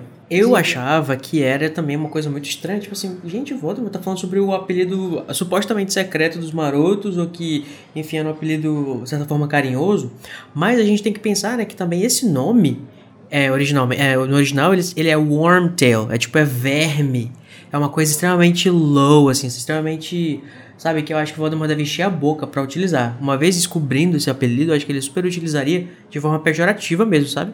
Por mais que talvez isso não simbolizasse uma coisa negativa tanto pro Rabicho, porque ele já estava acostumado com os amigos, ele chama dele assim, mas acho que deve dar todo um... um... Aquele gosto de chamar ele de verme. Mas É. eu fico pensando também que, originalmente, o apelido não tinha essa conotação ruim. É. Mas a partir do momento que ele trai os amigos dele e o Voldemort passa a Se torna um adotar verme? isso, Sim, é um lembrete é, a todo acho momento, que né? pode ser uma parada, tipo, eu imagino que se torne um- um- uma lembrança o tempo inteiro do que ele fez, assim. E Aham. talvez, sei lá, será que isso corroía ele de alguma forma? Um- algum tipo de ameaça, na verdade, eu tô pensando assim, uma maneira de manipular ele, Uhum. pra que ele lembre-se sempre onde a lealdade dele tá. É quem chama ele de, de Wormtail atualmente, né? Mas é curioso, né? Porque, tipo, ai, a gente vai voltar naquele rolê de novo. Eu não quero voltar nesse rolê, gente. tipo, quem sabia que o Rabicho era o informante, É, eu já ia falar isso também. sabe? Porque, assim, se ninguém sabia, quem contou esse apelido pra ele foi ele, pro Voldemort foi ele mesmo. Aham. Ah, eles confiam Se alguém mim que sabia- eles, eles confiam no, no rabicho deles. Pode ser. Ele pode ter usado inicialmente como, tipo, um, uma, um trunfo, né? É, pode ser. Mas o que eu falei aqui foi bem um exagero, tá? Não sei se eu, se eu acredito nisso que eu falei, não. Mas eu acho que também tem a questão de que o Voldemort elegeu ele mente, né? Ele deve ter achado na cabeça dele o nome dele. sabe? É verdade. Tô aqui pensando sobre isso e eu tô pensando que não faz muito sentido nem ele contar que ele era um rabicho, sabe? Mas se ele leu na mente. É, e é chacota total, eu acho. O Voldemort deve, tipo, zoar ele, sabe? E também essa questão, talvez, que vocês falaram do, do fato de ele lembrar a- a- de onde que ele veio, né? E quem que deu esse nome pra eles e tal. Mas falando em legilimência, né? A gente já tem também menções bem diretas até sobre a legilimência nesse capítulo. Esse capítulo apresenta muita coisa pra gente, né? Quando Perfeito. o Franco finalmente chega e o Voldemort pergunta, né, da... Aliás, ele, ele vai, tipo, tentando intimidar, dizendo que ele- as pessoas vão, vão sentir a falta dele. Ele fala que você não tem ninguém, você é um merda. E aí, bosta. ele tenta mentir pro Voldemort, e o Voldemort fala com a sua voz aguda e... E, e como é que é? Fria. E fria. E fria. Não minta para o senhor Voldemort. Ele sempre Ah, tá sabe.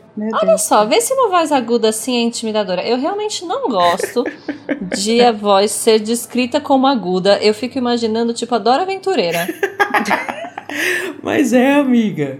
Eu acho que a JK quis Eu fazer, acho trazer isso pra uma coisa, esquisito. porque, ó, ó, é, fala, em inglês, fala em inglês que é high voice, né? É, e high, high e fala de cold. voz, só tem a ver com pitch, não tem a ver com volume. Pra volume é loud. Eu sei, mas eu não gosto ainda de, de- Eu fico pensando em high mais como, como laudo do que como high. E eu não gosto da ideia de ser aguda. Me parece. Parece que ele é tipo. Harry Potter! Sabe? Sim, eu lembro a primeira vez que eu escutei isso, quando o Harry tipo, tem a primeira lembrança da, da, do, da morte da mãe dele, né? E fala, ah, ele lembra de uma risada aguda e fria. Eu, gente, mas que. Onde que uma risada aguda e fria intimida alguém? Eu fiquei. Isso, por exemplo, eu já imagino uma, uma velha bruxa assim. Sabe? Agudo, pra mim, não faz sentido ser aguda a voz dele. Eu não consigo É. imaginar. Eu sempre imagino uma voz fria. Assim, eu acho que talvez o agudo tenha a ver com o sibilado que tem. Pode com a ser. à cobra, acho, né? eu. Então eu imagino aquele sibiladinho atrás, mas eu não consigo imaginar aguda. Eu acho muito É esquisito. esquisito mesmo. Mas também, né, amiga, tem a questão de que ele é um bebezinho. e bebezinhos têm a A Ah, vozinha é. aguda. Mas tudo bem que ele também é descrito Ei, aqui, como, como voz aguda quando ele é adulto. De repente ele tem um problema aí no crescimento dele, atrofiou a, a- as cordas vocais. Agora eu vou falar, ouvintes, todo mundo pega todos os livros que tem a fala do Voldemort e lê assim. Agora, agora, por falar em bebê, acho que a gente tem que. Ai, A gente meu tem que Deus, falar sobre o chegou elefante momento. na sala, gente. Não dá pra não Chegou. falar sobre isso. Socorro. O elefante na casa, né? O elefante O na elefante- casa. Que é o seguinte. Tá bom, vamos. Nesse capítulo, antes, é, antes de eu entrar nesse tema especificamente, né? A gente tem que lembrar que ele fala sobre a Berta, né? Que é essa funcionária do Ministério da Magia que o Rabicho encontrou com ela numa Convenientemente. estalagem. Convenientemente, Rabicho resolveu pens- pensou o quê? Vou tomar uma cervejinha. Entrou no bar, deu de cara com quem? Eu, com uma funcionária do Ministério da Magia. Que muito conveniente. Ups. E aí, a Berta vai ser uma fonte muito importante de informação pro Voldemort, né? Mas, Lari, pelo amor de Deus, quando eu lembro de ler esse capítulo e sem entender o que, que é que, que- quem é Berta Jorkins? Que, que... Aí de vez em quando eu continuava o livro aí, Berta Jorkins? Que diabo é Berta Jorkins? Eu não quero saber dessa mulher. E Pois nem mal é. sabia eu quanto que ela era importante pra essa história, né? Pois é, e, e acaba que ela é uma figura central, né? Porque ela é quem vai passar todas as informações para pro Voldemort poder construir o plano dele, esse plano super bem Uhum. construído, bem embasado. né? Aham. E ela é a primeira morte, ela é a morte que simboliza o início dessa guerra, né? A primeira morte, o primeiro desaparecimento, né? Mas a gente vai entrar nas informações da Berta em breve, né? Antes, eu quero trazer aqui, eu fui imbuída desta missão Contaminada. pelo nosso diretor, Igor Moreto, lacrou caralho, que existe uma teoria que corre no fandom de que. Peraí, vamos começar do começo. Um dia. Começa do começo, que é difícil. Um dia J.K. Rowling resolveu dizer que se vocês soubessem o que aconteceu nos bastidores da que- transformação do Voldemort naquele ser, vocês ficariam enojados. Ficariam enojados. Como instigar o brasileiro, gente? É assim que você instiga as pessoas. As pessoas ficam um loucas. Você dá uma mão pra pessoa, ela quer o braço, né? Sim, exatamente. E aí, a gente ficou, as pessoas ficam nessa coisa, né? E aí começaram a juntar peças, pensar e tal. E aí começamos a pensar, né? Como que, o que pode ser tão nojento, tão absurdo, tão repulsivo, repugnante, a ponto da Rowling não falar sobre, né? Que é o mesmo caso, inclusive, do negócio das Horcrux, né? Como que faz Horcrux e tal, também morro de curiosidade. E então surgiu uma teoria de que Berta, Bertinha, estava grávida quando ela foi fazer essa viagem. Estava grávida, Berta, e Rabicho a encontrou E daí vai de mal a pior, gente. Presta atenção. E aí Rabicho encontrou com Berta e levou Berta para o Voldemort, porque ela era uma funcionária do Ministério da Magia, né? Esse era o interesse dele. Só que aí tem um momento nesse capítulo em que o Voldemort fala algo tipo: "Ah, quando você trouxe ela para mim, nem você poderia imaginar o quanto ela seria útil" e tal. E a teoria que surgiu é que ela, além de prover com informações da acerca do torneio tribruxo, dos andamentos de tudo lá do ministério, etc, etc, e do negócio do, do Crouch, ela também deu a Voldemort o que? A chance de ocupar um corpo, reconquistar um corpo humano. E o Voldemort teria essa, essa forma, teria assumido essa forma de bebê, que a gente vê é, no quarto livro, né, até o final, antes dele se transformar, dele recuperar o corpo adulto dele, porque ele usou nesse ritual o bebê, o feto, né, De Rosemary. da quase da Berta, da Rose Berta. ele usou o feto Robert- da. Berta para fazer esse ritual muito nojento, muito absurdo, em que ele ocupou, né, possuiu esse feto. Por isso que ele teria essa aparência de um bebê não formado ainda, né? Um bebê Eu acho que é descrito como rudimentar, inclusive. rudimentar. Rudimentar é uma boa É uma palavra. característica, uma, uma descrição bem interessante, né? Pra dizer o mínimo. E aí existe essa teoria, né? Algumas pessoas acham ridículo, al- algumas pessoas acham muito crível. Eu acho interessante. Eu sou uma grande entusiasta de teorias que fazem o Olha, estômago revirar. Eu, eu- quando eu li na pauta, meu estômago estava revirado, mas você vendeu a teoria muito bem, Larissa. Você gostou, Eu amiga? tô até, até intrigada agora. Tô até pensando, será se? Porque é uma, é uma coisa interessante, né? É, só antes, eu sei que o Code vai cagar na minha teoria. Então... Tô brincando, Code. É só uma coisa assim, porque... Eu vou, eu vou fazer a isentona aqui, porque eu não sei. Porque cê- é, é, meio que o argumento parte da ideia de por que, que o Voldemort habitaria um corpo tão frágil quanto o de um bebê rudimentar. Sendo que ele pode, por exemplo, é, compartilhar, sei lá, a cabeça do rabicho, como ele compartilhou a do Quirrell. Mas isso ele fala no monólogo que o corpo do Quirrell não tava aguentando bem, não fala? É, mas então, mas aí foda-se o rabicho também, né? Ele não se importa com o rabicho, ele poderia. E, e- e acho que ele tem esse desejo, né, de ter um corpo próprio dele. Agora, por que, que ele escolheria habitar justamente um corpo de um bebê, né? Tipo, é uma coisa meio. Ele fica muito vulnerável. Ele fica muito dependente, assim. Ele Então, precisa que o rabicho troque as fraldas dele, pô. Exatamente. Mas a- aquela forma, eu sempre entendi. Assim, o que eu entendia é que era uma, um, um corpo meio que feito por magia negra. E, inclusive, como é a mesma forma que ele tá na, no final, né? Exatamente. quando ele tá morrendo como Horcrux, me parece que é meio que a forma que a alma dele tem. Eu não sei se eu sei, saberei explicar isso direito, mas tipo, essa esse corpo rudimentar que é um pedaço de pessoa, que então seria um bebê, né? A aparência é de um bebê, mas não necessariamente é um bebê, é uma pessoa ainda disforme. Uhum. Então eu sempre tive a impressão de que era uma magia negra que refletia esse pedacinho de alma dele em forma corpórea. Uhum. Eu também acho que é pouco provável que o, o Voldemort seria. Enfim, de todas as coisas ele escolheria voltar no corpo de um bebê, sabe? A não ser que fosse a única opção que ele tivesse. Mas assim, isso me leva a pensar também. Eles estão aí na, na, na casa do. do, do- na, na mansão, na, casa dos Riddle, e o Voldemort já tem um plano de recuperar o corpo dele de verdade, né? Tanto é que ele já sabe todos os passos que o, que o Rabicho vai fazer. Ele inclusive joga aí uma, um, um foreshadow pro, pro Rabicho, né? E sobre a mão e tal. E ele fala que, tipo, ele vai querer usar o sangue do Harry. Que ele tá. Ele tá. É, batendo o pé ele. Então ele já deve saber o que ele vai fazer. Então ele deve estar pensando que aquilo ali é temporário. Embora ele escolha, né, realmente, realmente deixar bem temporário. Ele vai passar um ano desse jeito. É, mas assim, eu, falando sobre a minha relação com essa teoria, hoje eu acho ela esdrúxula e tal, e, e bagunço com ela, mas eu já acreditei também, e eu não acho, eu acho legal, sabe? Eu acho que se fosse, também seria legal, porque é uma coisa bem bizarra, é uma coisa que eu é a acho que- cara do Voldemort. que seria trazia traria uma, uma carga muito dark mesmo assim pra, pra, pra magia negra que eu acho que é uma coisa que que eh, tem tudo a ver eu acho que sabe com a arte das trevas e tal mas eu só acreditaria nela se eu tivesse um pouco mais de indícios que é, é, é pra eu, tipo, ter como meu headcanon. Por uhum. exemplo, se a gente tivesse alguma menção em algum momento que a Berta tava grávida, que ela uhum. tinha, sei lá, acabado de transar, qualquer coisa assim.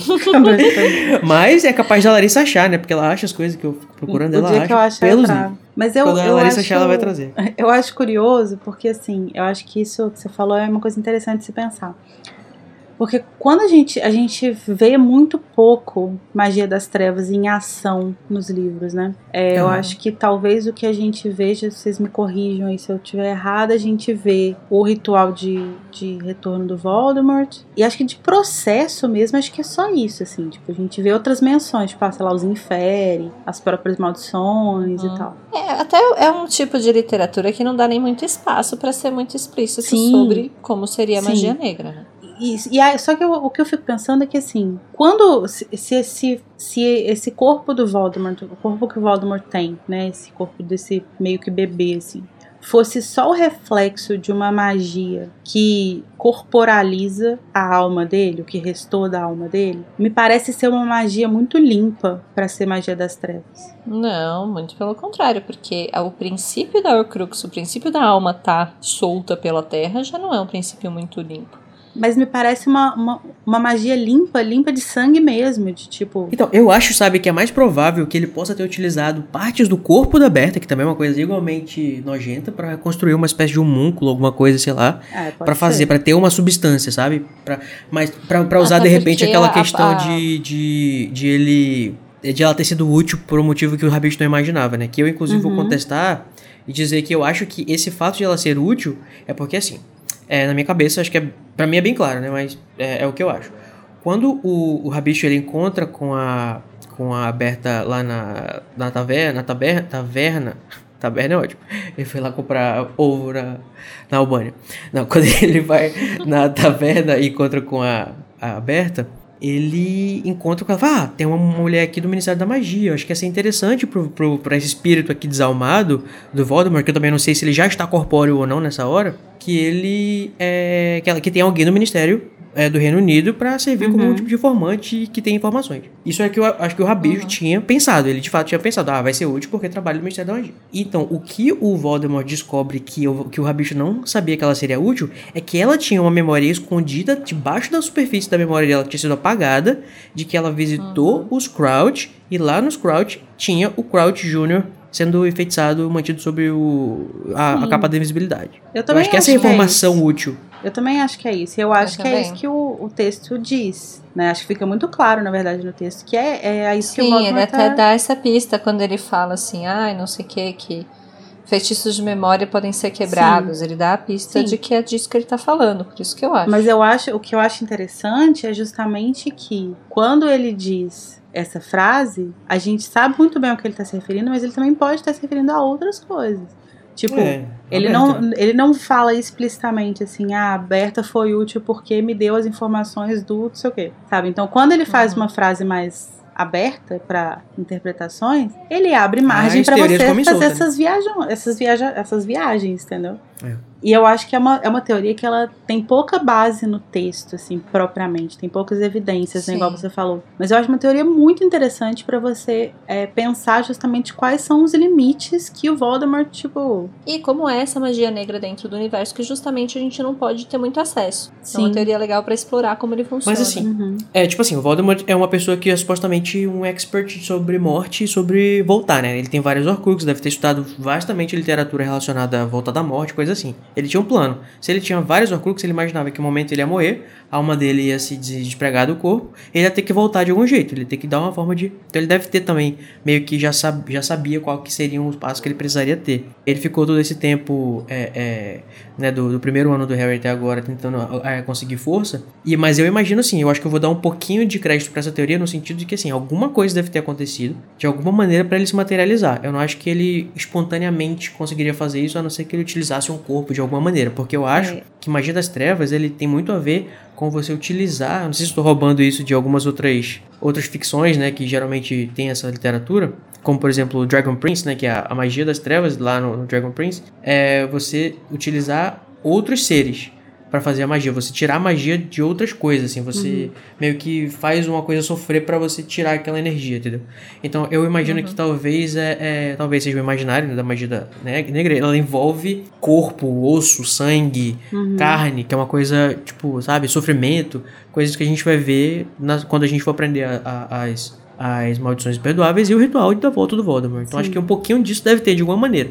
Agora, se tem um, um feto recém-nascido ou um, um, um feto recém-nascido é ótimo. Um feto um bebê recém-nascido ou um feto abortado, aí eu já não sei. Sim, é isso que eu tava querendo dizer quando eu disse que eu acho que é uma, ma- eu acho que pensar que é só uma materialização é uma magia muito limpa, porque é, me pareceu, tipo assim, que a ideia era, sei lá, um feitiço, assim, ah, só fez um feitiço aqui, e aí o que. Não, mas pra você criar um, um corpo material, assim, tudo bem que é mágico, né? Mas eu presumo que seja um ritual, assim, seja tipo a maior das poções possível, sabe? Até porque a matéria corpo orgânica não é muito fácil de que- criar, né, pros bruxos. Ele, você tem que... Exato, é. Sim, o que eu fico pensando é que, tipo assim, se a gente pegar o ritual do Voldemort, que, que ele volta pro corpo, coisa dele, né? Como referencial, ele teve três elementos é, materiais, Materiais. né? Três elementos de, tipo, humanos, assim, né? Uhum. Então eu imagino que qualquer outro ritual desse tipo precise ter também outros elementos similares, mesmo que em menor escala, assim. né? Então, tipo, mesmo sendo E pensando, a gente já tá entrando num lugar muito gore da conversa, né? Sim. Mas pensando no ritual, então tinha osso, carne e sangue. Uhum. E ah, era uma porção bastante pequena de sangue pro tipo de ritual. Ele pega um. Um chilepzinho ali no Harry rapidão. Sim. Mas, assim, você presumiria, até pensando no Voldemort, né? Assim, o Voldemort arrancando a cabeça do Harry fora e jogando o sangue dele lá dentro. E aí não precisa jogar mais nada, Então- inclusive, né? Porque já tem Nossa. osso, carne e sangue. Né? É, Joga o Harry é ele inteiro não lá. precisaria de um bebê inteiro pra fazer uma... uma... Pois é, tipo, se jogasse o Harry inteiro na poção, o menino ia sobreviver? Provavelmente não, mas o Voldemort não pensa essas coisas. Não joga o menino da Não, janela, Ele queria duelar, ele queria ser. Mas não pode, porque tem que ser um osso ser do pai, o negócio do servo, não sei o que, não sei o que lá. Mas isso a gente vai falar Sangue quando do chegar animal. no capítulo, né? Vamos, vamos com calma. E, e sabe uma coisa bizarra também que o pessoal teoriza? É que é uma outra teoria, né? Que é mais bizarra ainda. Que, que o, supostamente esse bicho, ele é uma coisa criada pelo Rabicho e a Nagini. Sim, porque Porque... tem o rolê Sim. do, do ordenhar, né? E, é, e que tem as características. Imagina, só de imaginar isso chega a dar um. hum. Mas assim, porque o Voldemort vai ter aquelas características ofídicas, né? Sim. Quando ele volta, ele vai ter uma pele, enfim, mais esverdeada, vai ter os olhos fendados, a língua bifurcada, não tem nariz e tal. Mas eu já não consigo acreditar também porque eu não lembro do bebê em si ter essas características de cobra sendo mencionadas, né? A gente tem um bebê relativamente humano e depois que a- é depois da poção que a que a que a, essas características aparecem, não é isso? Era pelada, de aparência escamosa, de uma cor preta avermelhada e crua. Os braços e pernas eram finos e fracos e o rosto era plano e lembrava o de uma cobra com olhos vermelhos e brilhantes. Sim. Olha. Por isso que eu falo, não é necessariamente um bebê. Ele é uma coisa. Eu acho realmente que é meio que uma forma material de um pedaço da alma dele. E o que a gente falou sobre animagos, assim, sobre meio que o animal que a pessoa é, ela meio que não escolhe, né? Aham. É meio que o spirit animal dela. E o dele é uma cobra. Aham, Então ele meio que tem essa forma muito da alma dele. É, em formato de cobra e, e- Eu não sei qual é o ritual bizarro que tem por trás, mas pra mim ainda é isso. Eu acho que quando você compara o, o- esse bebê com o que a gente vê na estação King's Cross, né, que já é, que a gente também pode depois procurar a, a descrição para ver se bate com esse desse bebezinho que vai ser apresentado na- no, no ritual. Mas assim, é, de qualquer forma, eu acho que pode ser também por causa do veneno da Nagini, né? Que ele tá utilizando como alimentação. Então a gente pode dizer que talvez esse corpo tenha vindo da Nagini, ou que ele está sendo nutrido pela Nagini e por isso que vem as características. O que é interessante, porque o Voldemort ele encontra a Nagini na Albânia, né?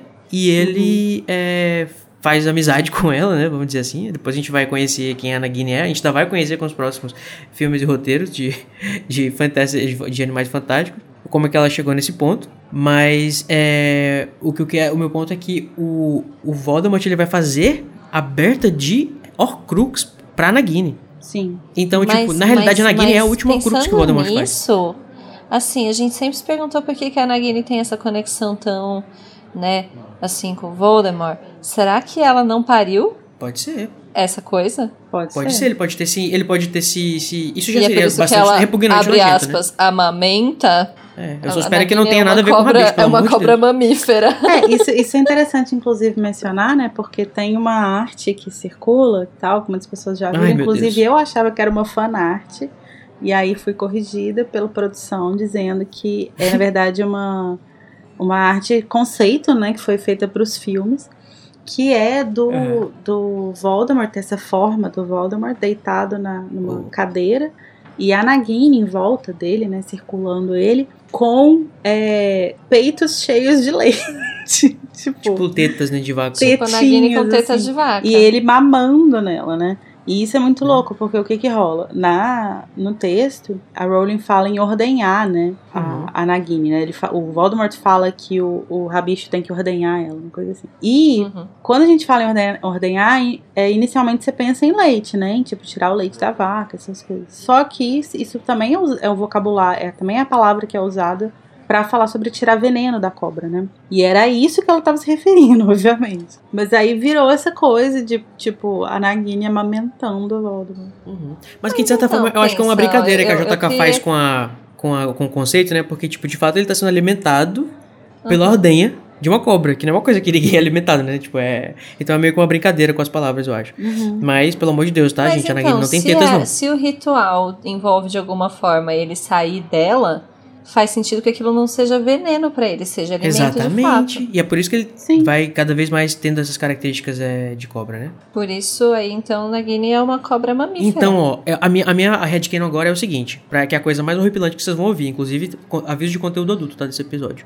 Ah, A. Nagini comeu a Berta Jorkins, e como a Nagini agora é a alma do Voldemort, porque ele fez uma Horcrux com ela, a, a Nagini pariu o Voldemort e o nutriu, e ele virou aquela coisa. Ô, Igor, ainda dá Eu tempo de eu sair do um episódio? Tem Então, um ritual maior aí por trás. Deve ter alguma poção, alguma coisa, mas tô apoiando esse headcanon. Amiga, isso já é um É, ritual eu babies. acho que quanto mais nojento, mais provável. De verdade. eu acho que faz sentido. Eu acho que encaixa na, na- no conceito de, de magia das trevas. Aqui o Voldemort estaria disposto a, a, A se a submeter. Exatamente. Assim, ele, ele não teria nenhum pudor de tipo, ah, come esse negócio aí depois você me vomita. Sabe? Não, não... Uhum. Então, o, o Voldemort, ele tem é, a Nagini, né, como sua última Horcrux, eu imagino. Na realidade, eu imaginava que era o Harry, mas na realidade é a Nagini, né? Porque o Harry tinha sido feito em 81 e a Nagini agora só em 93 agora, né? 94. 94. E, no caso, a própria JK, a J.K. Rowling confirmou, né? Quem eram as almas das pessoas que tinham morrido pra fazerem as Horcruxes e a Berta Jorkins era uma delas. E a, e a Berta Jorkins, inclusive, vai, foi a última morte da, da- do Voldemort nesse momento, é, até, ela, até ele matar o Franco, né? Tanto é que ela vai aparecer também lá no Prior Encantatem. Uhum. Uhum. O que leu pensando, quem que é essa Berta Jarkins aqui? Uhum. A Berta que tem a Nagini dentro de si, agora repassem. Ai. É, ou melhor, o contrário, né? Mas falando em Nagini, né? Vocês estão escutando esse barulho? É, eu acho que ela é. Cláudia Kim está querendo entrar. Qual era a mensagem que ela tinha para pro Voldemort? Que ele pergunta assim: Nagini me disse uma coisa muito interessante aqui, Rabicho. Você nem sabe o que ela me disse. Aí ele perguntou o que, my lord? Ele fala que o Newt Scamander mandou um abraço pra você. Newt Scamander vai mandar a Aragog. Sim. Então, além, não apenas está amamentando né, o Voldemort, como ela tem uma conexão com ele, como a gente vai perceber mais pra frente. É, eu até perguntei na pauta, né, porque eu sou essa pessoa. eu coloquei assim, tipo, mas por que, que o Voldemort pergunta da Nagini? Será que ele não sabe onde ela tá, porque ele tem uma conexão com ela? E a Tami é, é, disse alguma coisa que eu achei, ah, bem interessante. O que, que foi mesmo, Tami? Que não. Não, é que a conexão que ele tem, mesmo ela sendo uma Horcrux, não é assim GPS, né? Senão ele saberia onde Harry tá o tempo todo. É, eu acho que é uma, é uma conexão de alma, que é um pouquinho mais complexa, mas que não necessariamente. Assim, ele tem quando ele possui o corpo dela, né? É. Ele tem a visão de onde ela tá e o que ela É, tá eu fazendo. acho é, é isso que eu ia falar Mas também. acho que quando ele tá na vida, ele não fica sentindo onde ela tá. É, eu acho que se ele quiser, ele consegue. Tipo, se ele É, se eu acho que focar... existem duas questões aí. Tipo, primeiro que ele inicialmente não sabe que ele tem essa conexão com o Harry. Né? Então, ele não, não saberia, é, porque não é uma coisa consciente. assim. É, e segundo, eu acho que ele consegue sim saber onde a Nagini tá, se ele fizer esse esforço, mas é uma parada que ele não parece estar em forma pra ficar fazendo o tempo inteiro, né? Então, se tem uma pessoa com ele, ele pode perguntar onde ela está. não é algo que ele precisa, tipo, ah, sei lá, ela saiu numa missão, eu preciso ver o que que tá rolando e tal. Eu imagino que seja um esforço que ele se poupe, porque deve Uhum. ser realmente muito é, desgastante pra ele, É. né, na condição que ele tá. E falando na Nagini, gente, a gente tem alguma menção, alguma coisa nesse capítulo, que é o primeiro que ela aparece, né? Que tem alguma conexão com o que a gente viu no- nos Animais Fantásticos ou, ou nos roteiros? É, acho que o único indício que a gente tem aí, então, tá no próprio nome dela, né? Porque o é, Nagini vem de Naga, que Naga, e Naga é uma Figura Isso, mitológica? tipo, uma figura mitológica do hinduísmo, né? Eles têm a habilidade de se transformar em cobra, né? Então, Escolher ficar na sua forma humana ou ou Isso. ou cobra, né? isso. É tipo um animago bruxo, no caso. É tipo um Só que- animago. Só que aí É a que gente no pode fazer a caso ligação. ela fez de maneira diferente. É, a gente pode fazer ligação do nome, né? Mas o que a gente vai descobrir depois é que é uma, é uma condição bem, bem diferente de animago, assim, na verdade, né? É uma maldição. Mas é muito mesmo. interessante, né? Porque o, a Naga é representada como essa pessoa metade cobra a maioria das vezes, metade da cobra, metade pessoa. E tem tudo a ver, talvez, com o processo da transformação, né? Que, sei lá, uma coisa. Como o Maledictus não pode escolher, né? Que vai, vai se Uhum. transformando. ao- ao- assim, tem uma hora que ele vai poder mais se transformar. Porque, assim, tecnicamente a Maledictus, até o momento, ela pode sim escolher se ela vai ser humana ou se ela vai ser cobra, né? Como a Nagini do Animais Fantásticos escolhe. Só que aí, em determinado momento, ela fica presa naquela forma para sempre. Será que ela percebe quando ela vai ficar presa pra sempre? Ou será que um dia ela simplesmente não consegue ver? Ah, eu gosto de pensar deve que é uma ser, coisa Deve ser progressivo. transição, assim, sabe? Que uma hora começa, ela não consegue É. mais transformar as escamas, uma hora ela não consegue mais transformar a, a língua. Eu acho que isso pode ter tudo a ver também com o fato de ela ter. Agora, tudo vai ser pra mim essa teoria do Voldemort. De ela ter parido o Voldemort, porque ela também já foi um, um ser humano, sabe? Que tem uma, uma coisa antropomórfica Uhum. aí no meio. Sim, mas foi nisso que eu pensei mesmo, assim. Foi que eu, quando eu comecei a falar, pensando na ligação que eles têm. Porque por que, que ela se apegaria tanto a ele? Pô, ela pariu ele, sabe? então, se pá, por isso que ela é apegada. Ó, acho que fez sentido, hein? Tá ficando legal essa discussão aí. Mas eu acho que a gente tem uma outra discussão que a gente pode ter ainda, que a gente já tem o quê? Duas horas e quinze de gravação. Mas também, né? Chama o quê? O Igor? Chama, chama quem? O Code, a Larissa e a Tami pra fazer o primeiro capítulo? Nossa, por que que botou nós três? Quando eu me dei conta disso, eu falei, gente, eu avisei, mas tudo bem. eu acho que uma coisa que a gente pode discutir, que a gente ainda não discutiu, é, voltando um pouquinho no Rabicho, né, a gente chegou a mencionar mais ou menos ele ali por causa do apelido e tal, mas eu acho que é interessante a gente pensar sobre as motivações do Rabicho, né, tipo, o que que leva ele a buscar o Ser tão Voldemort? humilhado. É, tipo, sei lá, não era mais fácil ele só fugir, virar rato e acabou? Mas Então, por que, que ele menina. procura o Voldemort e fica com ele, né? Uhum. E, e fica limpando as merdas do Voldemort, né? Fica Sim. tirando, a, a, ordenando a Nagini, Não, porra. escutando o desaforo toda hora. Não, e ficar, não- não- se, ele, se ele viu a Nagini com o meio aberto e pariu o Voldemort, meu Deus do céu. Haja lealdade, Gente, não é ele mesmo? devia ser o braço direito do Voldemort, porque o que esse Ah, ah, homem... A mão direita, eu diria. A gente já tá assumindo como canon que isso aconteceu. É isso mesmo, É produção. isso, no meu livro tá escrito isso, tá lá, o- é o último capítulo, Você é, não um- leu? é o epílogo. Ai, meu pai. Mas assim, é, eu acho muito interessante isso que você falou, porque assim, quando o, o- acaba o terceiro livro, né, a gente tem a ideia de que o, o, o Rabicho vai se juntar ao Lorde das Trevas. E se você não tivesse esse livro ainda, você imagina talvez com as palavras que quando você vai se juntar a alguém, é, ainda mais quando é colocado como o Lorde das Trevas, a ideia é de que ele já está estabelecido. Então o, o Rabicho está buscando ajuda com o Voldemort. Só que quando ele chega com o Voldemort, ele descobre o quê? Que ele que vai ter que ajudar o Voldemort. Sim. Ele que vai ter que ficar alimentando Mas ele, ele carregando ele. sabia disso. Todos eles sabiam, tanto que o Voldemort fica lá choramingando, que nenhum dos meus fiéis servos foram me procurar. Porque eu acho que ele já tinha deixado esse tipo de instrução, assim. Eu não vou morrer, vocês vão precisar me achar. Uhum. Procura. Porque. Agora o né, Gincana enfim, acha o Voldemort. Talvez não dando tantos detalhes, mas ele deve ter avisado. É. Eu vou estar num país que começa com A e termina com Banner. É, aí o Tipo Lúcio isso. falou, massa, tomou um vinho e. Não, eu vou até conversar com vários ratinhos por aí pra quando precisar me achar, eles vão poder passar o bisu pra, pra você. Não, então, tanto que a Bela Atriz, ela fala que ela tentou, que eles tentaram, né? Eles foram presos porque eles estavam tentando ainda encontrar ele. Sim. Uhum. Então, ele- eles tinham algum tipo de instrução pra isso. A questão aí, eu acho, do Rabicho, é que ele tem uma, uma personalidade de, de Seguir os Como outros. vou dizer isso sem ser. De servidão, é, vamos, vamos colocar assim. então, ele fica atrás de, de grandes líderes, né? Uhum. E ele meio que assumiu a servidão dele pro, pro Voldemort. Então ele tava meio que ali ouvindo pra saber se apareceu o homem ou não. Aí quando ele ficou sem rumo na vida, falou: vou lá achar o homem que me protege, porque não tem mais ninguém pra me proteger. Uhum.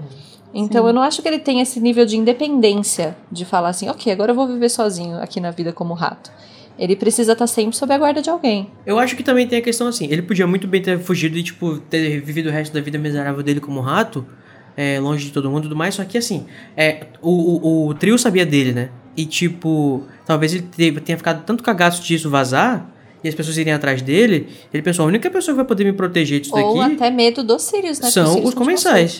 Então, tipo, eu tenho que. e Se eu, e os, os comensais, eles não vão me dar. Não vão me dar asilo. Então eu vou ter que ir atrás do próprio Voldemort. Se eu for a pessoa que encontra o Voldemort, eu vou ser o. eu Vou ser, sabe, eu vou ser o top lacrante é, é, seguidor dele. Só que não, né? Uhum. Agora é curioso também, porque a gente vai ter oportunidade de discutir isso mais a fundo lá no sétimo livro, mas aqui a gente já vê talvez um, uma pistazinha, né, dessa coisa que. desse, desse débito que o, o Rabicho tem, essa dívida que o Rabicho tem com o Harry. Porque o Harry poupou a vida dele, né? Ele impediu que o Sirius e o, e o Lupin matassem ele no final do terceiro Fizesse livro. uma bada quedabra duplo. Isso. E aí agora o Voldemort tá lá que quer, falando que quer pegar o menino pra fazer o ritual. E o, Rabicho tá lá falando que talvez seja melhor fazer com outra pessoa e tal. E aí fica essa questão, né? Pode ser que ele simplesmente esteja olhando para o plano do Voldemort e pensando: Meu Deus do céu, que maluquice.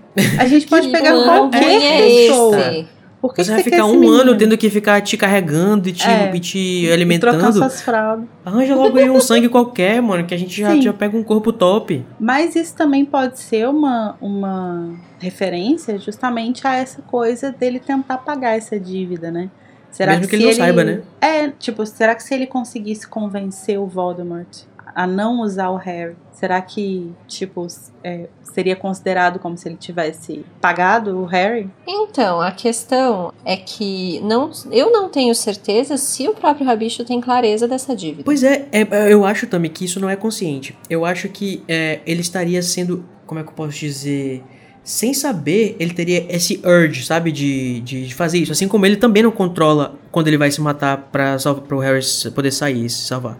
Então eu acho que é, é uma coisa que assim, a, a- o subconsciente dele talvez fique jogando. Eu tendo aqui, claro, tô viajando, né? Mas a, a- por causa dessa magia, essa magia, que faz ele co- inconscientemente ter essa, essas atitudes, de tentar fazer alguma coisa pra poupar o Harry. Esse ímpeto. Pode ser, mas assim, aí eu ainda acho que ele tá sendo só egoísta mesmo. É, também tem essa questão, eu né? acho eu não que quero. ele tá só assim, ai, deixa o menino Harry lá, eles sabem de mim, deixa eles lá, faz outra coisa. É, vai dar sabe? treta, tem, tem gente Eu, eu, protegendo eu ele. entendo o que vocês estão dizendo, não, não, não discordo, mas eu ainda acho que ele não tem nem, nenhuma noção de que essa dívida, assim, não tem o conhecimento mágico até pra saber que isso é uma dívida mágica, sabe? E realmente tá só querendo poupar a própria pele, como ele normalmente faz. Eu só acho interessante pensar isso porque esse é um tema que parece muito caro a Rowling, né? Essa coisa das dívidas de vida, assim, né? É algo que ela sempre Uhum. Que ela sempre aborda de alguma forma. No primeiro livro, ela já Sim. fala isso com relação ao James e o Snape. E aí é legal ela trazer isso de volta, assim, né? E como que isso às vezes pode ser, no caso do James e do Snape, seria uma coisa mais consciente, de tipo, eu sei que você me salvou e eu vou salvar para pagar e me livrar disso. E como que isso às vezes pode emergir de uma forma inconsciente mesmo, né? Quase instintiva. Uhum. Sim, sim. E também tem a questão lógica, né? A questão racional. A- a- além da questão disso ser ou não uma questão, eu acho que é, mas e além de ser ou não, tem a questão lógica, né? O Rabicho tá pensando, né? Imagina a- o tanto de proteção que tem em volta desse menino. Tipo, Sim. por que, que tem que ser justo esta praga. Pois é, a verdade, gente, é que nesse sentido o Rabicho o quê? Não errou. Tava certíssimo. Eu ia falar nunca errou, A mas Lari achei conseguiu pesado. o quê? Aí Passar falei, não errou. para acho, que, acho que só dá pra ir até a Trilane quando falar que nunca errou. Gente, mas eu vou falar pra vocês, lendo esse capítulo, tinha vezes que eu, assim, eu não gosto do Rabicho, obviamente, né? Mas dá vontade de dar umas tapas na cara do Voldemort quando eles tratavam o cara, tipo, velho, Ele viu sua cobra comer a mulher e te parir. pois é, joga esse bebê pela janela, ele fica te, te tratando e te tratando, te chamando de, de Sim. verme toda hora. Mas, Com aquela de vozinha novo, aguda tem dele. a relação de servidão. Quando, quando é estabelecida essa relação de servo e, e mestre, a- o respeito ele tá muito além do Não, sim, físico, eu sei, eu tô sabe? Gente, é- a gente tem que o quê? Respeitar o kink de cada um, né? O Rabicho gosta. É o, já é o que a gente já dele. chegou nesse nível no episódio, é isso. Já que esse episódio Eu acho que eu vou tá gravar aí, outro aviso de conteúdo adulto, porque esse foi, eu acho que, o, mais, o episódio mais adulto de todos. se você tem sensibilidade a qualquer tipo da- dos elementos osso, carne ou sangue, não ouça esse episódio. Não, tipo, se esse livro é o momento em que acontece essa transição pra uma fase mais, né, pesada, Aham, nada mais justo que esse podcast transicionar junto. Boa ideia. Gente, quando chegar no sétimo livro, a gente vai estar falando de quê? Eu até coloquei na, na pauta, né, que esse é literalmente o livro que uma mãe não vai ler pra uma criancinha antes de dormir, porque já começa o primeiro capítulo com. E nem vai aí com colocar várias inscrições. pra criança ouvir também. Aham, pelo amor de Deus. Esquartejados, como é que é? Não foram esquartejados, esfaqueados, é, asfixiados e nem afogados. Envenenado. Então, gente, o, o, e o plano, né, que o, o Franco escuta enquanto ele ainda tem vida, né, a gente não consegue discernir com clareza, né, porque ele não, não sabe do que está acontecendo e a gente acompanhando é, o ponto de vista dele também não sabe muito bem, a gente só tem algumas menções que já foram sim plantadas deste, neste primeiro capítulo, ou seja, J. Rowling aprendeu com seus erros do terceiro livro, aquele... brincadeira, meninas, brincadeira. Ai, ai, ai. Não fala mal do meu Acho que prisioneiro. meu áudio deu um problema. Eu ouvi o Cláudio falar erros do terceiro livro. Não, Deve ter dado Mas gente- interferência. Mas é incrível, a gente já tem menção da Copa Mundial de Quadribol nesse primeiro capítulo, a gente já tem menção alguma coisa estranha que vai acontecer em Hogwarts, né? Tem o fiel segredo que vai se juntar ao Voldemort. Pena que a gente só vai descobrir isso também de uma vez no final. Mas é ótimo que a gente já tá, já tá plantado aqui. É, eu acho, o que eu acho legal dessas menções é que ela vai preparando a gente pra. Tipo, a gente fica honed, assim, né? Principalmente com relação ao servo. Porque a gente Uhum. sabe que tem um servo em, em Hogwarts. Só que a gente não faz a mínima ideia de quem é. Uhum. Então a gente Uhum. fica o tempo inteiro pensando, ah, mas será que é fulano? Ah, mas será que é fulano? Isso é muito massa, porque aí Uhum. é o que, é, acho que volta naquilo que você mencionou, mencionou lá no início do, do episódio, que é a sensação de que esse é um livro de mistério, sabe? Um Sim. livro de detetive, Investigação, assim. né? Porque você tem um elemento ali que é segredo absoluto e que é algo que tá o tempo inteiro coisando, Isso. né? E Aparecendo. diferente, do, e diferente dos outros livros até agora de Harry Potter, eu acho que esse é o primeiro que você tem, de fato, como um primeiro capítulo, tipo assim, a, a, a- o início de todos os conflitos que vão ser resolvidos, tipo assim, eles estão sendo apresentados aqui, sabe? Uhum. Tipo, é 100%. Sim, E o mistério é plantado aí. Aham. É. sim. É bem o primeiro livro, o primeiro capítulo de livro de suspense mesmo. E assim, e falando sobre a questão da escolha do do, do, do, Rabi, do, do Voldemort, que o Rabicho tava tentando dissuadir o Voldemort, né? Mas é engraçado que o Voldemort não sabe ainda. A gente só vai falar isso quando chegar um pouquinho mais pra frente do capítulo, desculpa, no livro. Mas é, o Voldemort não sabe ainda que essa insistência por querer tanto, tanto pegar o sangue do Harry vai ser justamente o que vai fazer ele ser derrotado. Isso é muito incrível. Inclusive, o próprio Rabicho fala, né? Assim, ah, tem tanta proteção em volta do menino. Mas eu acredito que o Rabicho não saiba, né? De que proteção que se trata. E, assim, ele se refere então a essa proteção. Não, eu acho que os comensais. Ele- ele- Eu acho que os comensais sabem que eles não podem chegar perto do Harry. Até aqueles que sobraram, sabe? Eu acho que eles sabem que tem alguma coisa mística que envolve a casa. Ou alguma coisa assim. Não. Porque os bruxos sabem onde o Harry mora. Só que nenhum tentou ir Eu atrás acho dele. que e tal. não. Eu acho que ele tá falando mais proteção no sentido de, tipo, ele é o Harry Hogwarts. Potter em Hogwarts. Nesse- então, tipo, não é fácil você pegar ele como você pega qualquer aluno aleatório. E acho que a gente ainda tem que levar em consideração que os comensais que restaram ainda tem essa imagem de que o Harry é uma figura misteriosa, porque afinal de Que contas derrotou ele derrotou o Trevas, né? Voldemort. É. Uhum. Ninguém sabe, eu acho que ninguém sabe explicitamente que existe uma proteção em torno dele, uma coisa em torno da casa, não sei o quê. Mas ninguém sabe exatamente o que que o Harry é. Porque ninguém entende o que, o que, que aconteceu ainda. É, que tinha aquela suspeita de que ele poderia ser um bruxo das trevas, É, também, né? né? Assim, ma- maior ainda do que o, o próprio Uhum. Voldemort. Mas a- acho que até o terceiro livro já se quebrou um pouco essa Mas não esse necessariamente de ser um né? bruxo das trevas, mas no sentido de, ok, se ele não é um bruxo das trevas, então que porra ele é? Porque ele deve ser muito poderoso. Que poder ele tem. Ele, no caso, Ah, a proteção dele chama-se é, proteção do protagonista. Sim, é, é a reputação dele, né? Eu queria só fazer uma menção a um plágio de Dona Joana, que foi. Ela plagiou o João Tolkien, o Ronaldo Tolkien, ela plagiou o Ronaldo Tolkien.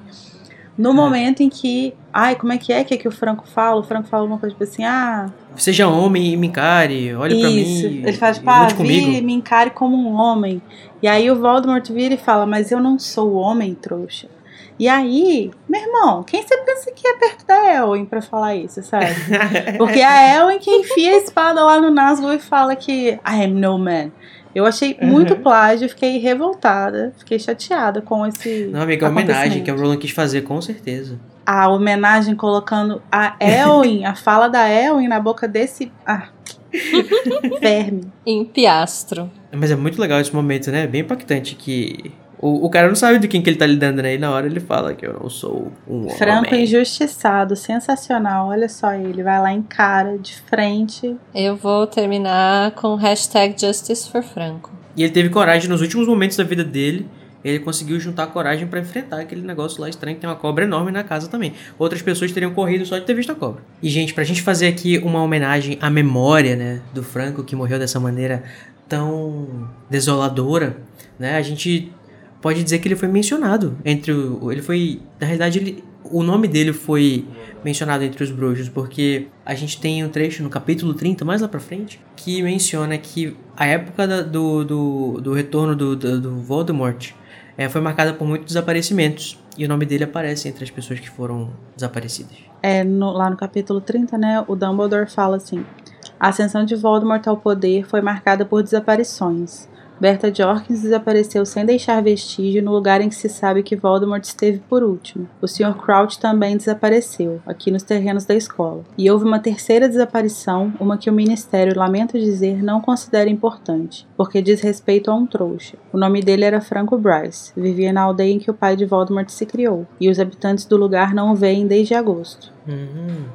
Então, de alguma forma, eles descobriram, né? Só não sabem o que aconteceu com o corpo dele. É, na verdade, o que, a, o que a gente, o que esse trecho dá a entender é que o Franco desapareceu. A gente não sabe se ele, então ninguém encontrou o corpo dele. Então, provavelmente alguém Ele reportou, foi isso visto. chegou no ouvido Se dos tivesse bruxos. encontrado o corpo dele, ele teria sido Sim, visto. o Dumbledore, imagino ele que faz aqui a conexão de que ele tá morto, né? Mas o que se sabe é só que ele desapareceu, tanto que fala, os habitantes do lugar não o veem desde agosto. Ou seja, virou papá da Naguinha. Ah, é, é, na realidade, o Dumbledore achou essa informação no jornal dos trouxas. Deve ter feito, né, a conexão do Sim. lugar. Ele Com fala, como o- vê, leia os, jornais, leia os jornais dos trouxas, ao contrário da maioria dos meus amigos do Ministério. Uhum. Isso Ou seja- acontece no capítulo da Ah. penseira. É o capítulo que o, o Harry tá- Ah. vai lá na, na, Isso. E descobre o passado do Crouch, né? dele. E, enfim, aí eles Mas estão o Dumbledore conversando. deve ter uma assinatura do jornal local ali de Little Winging, né? Ah, deve. Aí isso, isso abre tantas coisas pra, na minha cabeça agora. A questão dos bruxos viverem numa bolha. Imagina o Twitter bruxo. ok? Mas a, a questão que eu ia falar agora era o seguinte. O, o- é tão interessante que o Voldemort fez tanta questão de apagar o, o nome, a, a- a relação trouxa dele. E o, o, o Dumbledore sabia, né? E tipo, tava disposto a contar pra quem quisesse. E des- descobrisse que ele tinha de fato uma conexão com os trouxas. Um grandíssimo seja- fofoqueiro, Dumbledore, né? Sim. Ah, mas esse tipo de coisa tem que ser exposed mesmo. Quem é que tava lá no bar contando as fofocas? Era Dumbledore, você acha? Dumbledore disfarçado, ele era aquela padeira. Não deixa as pessoas apagarem o passado. Ele fica ali, ó. Ah, mas o Mas eu fulano... acho que. Ah, hoje, hoje em dia ele é isso tudo aí, mas isso aqui que ele era, né? Morava no orfanato trouxa. Você acredita, menina? É verdade. Acredita? Eu vi, eu fui lá buscar. Botei fogo no armário. Mas eu acho que essa, essa parte de o, o Dumbledore saber do passado dele. é, tem algum trecho até que o próprio Voldemort fala que ele, ele se revelou demais, né, pro Dumbledore, assim. Porque foi- é uma carta na manga que o Dumbledore tem. Saber, conseguir saber tudo que ele tenta apagar do mundo bruxo. Sim. Eu acho isso, isso. Nesse sentido, eu realmente amo, amo a participação do Dumbledore.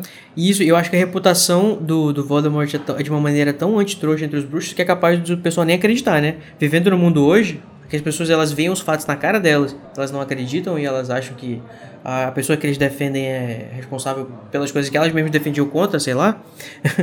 não sei se vocês estão entendendo o que eu estou querendo traumatizado pelo dizer. post que ele viu hoje. Exatamente.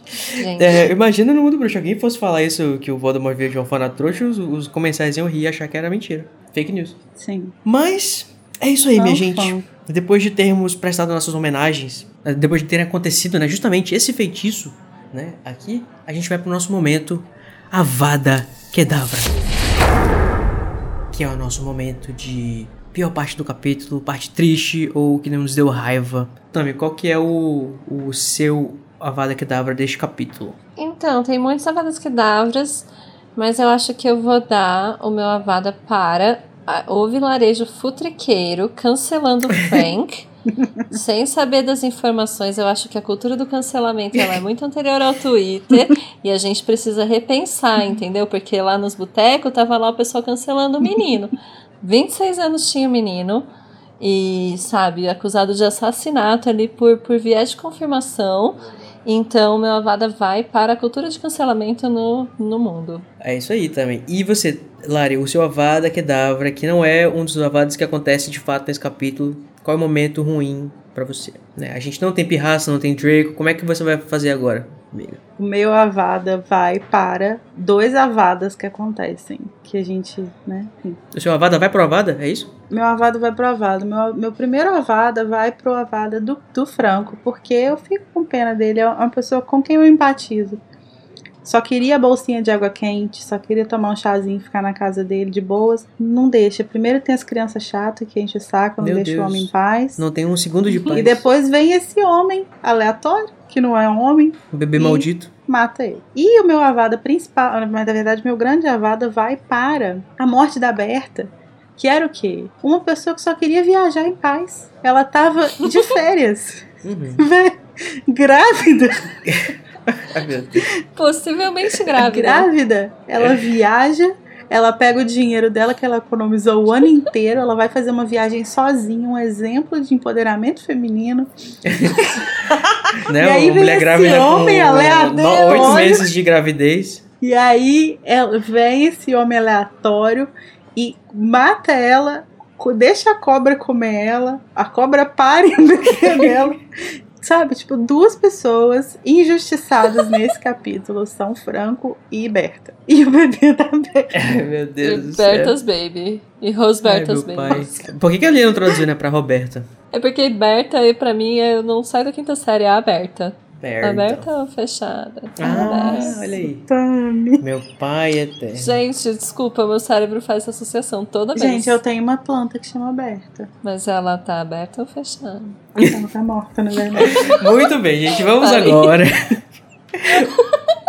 para o momento gostoso do capítulo. Chega de morte, chega de tanta avada, pelo amor de Deus. Matar pra quê? ah, é pra comer? Não, gente, vamos pro Expecto Patronum, que é o nosso momento de. Enfim, falar sobre as coisas boas do capítulo, o que, que nos deu cantinho no coração. O que é um pouco difícil, né? Da gente achar nesse momento de desolação e, e várias formas de matar as pessoas.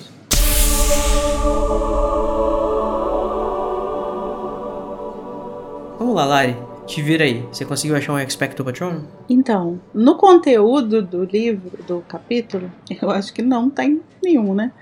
Mas eu vou.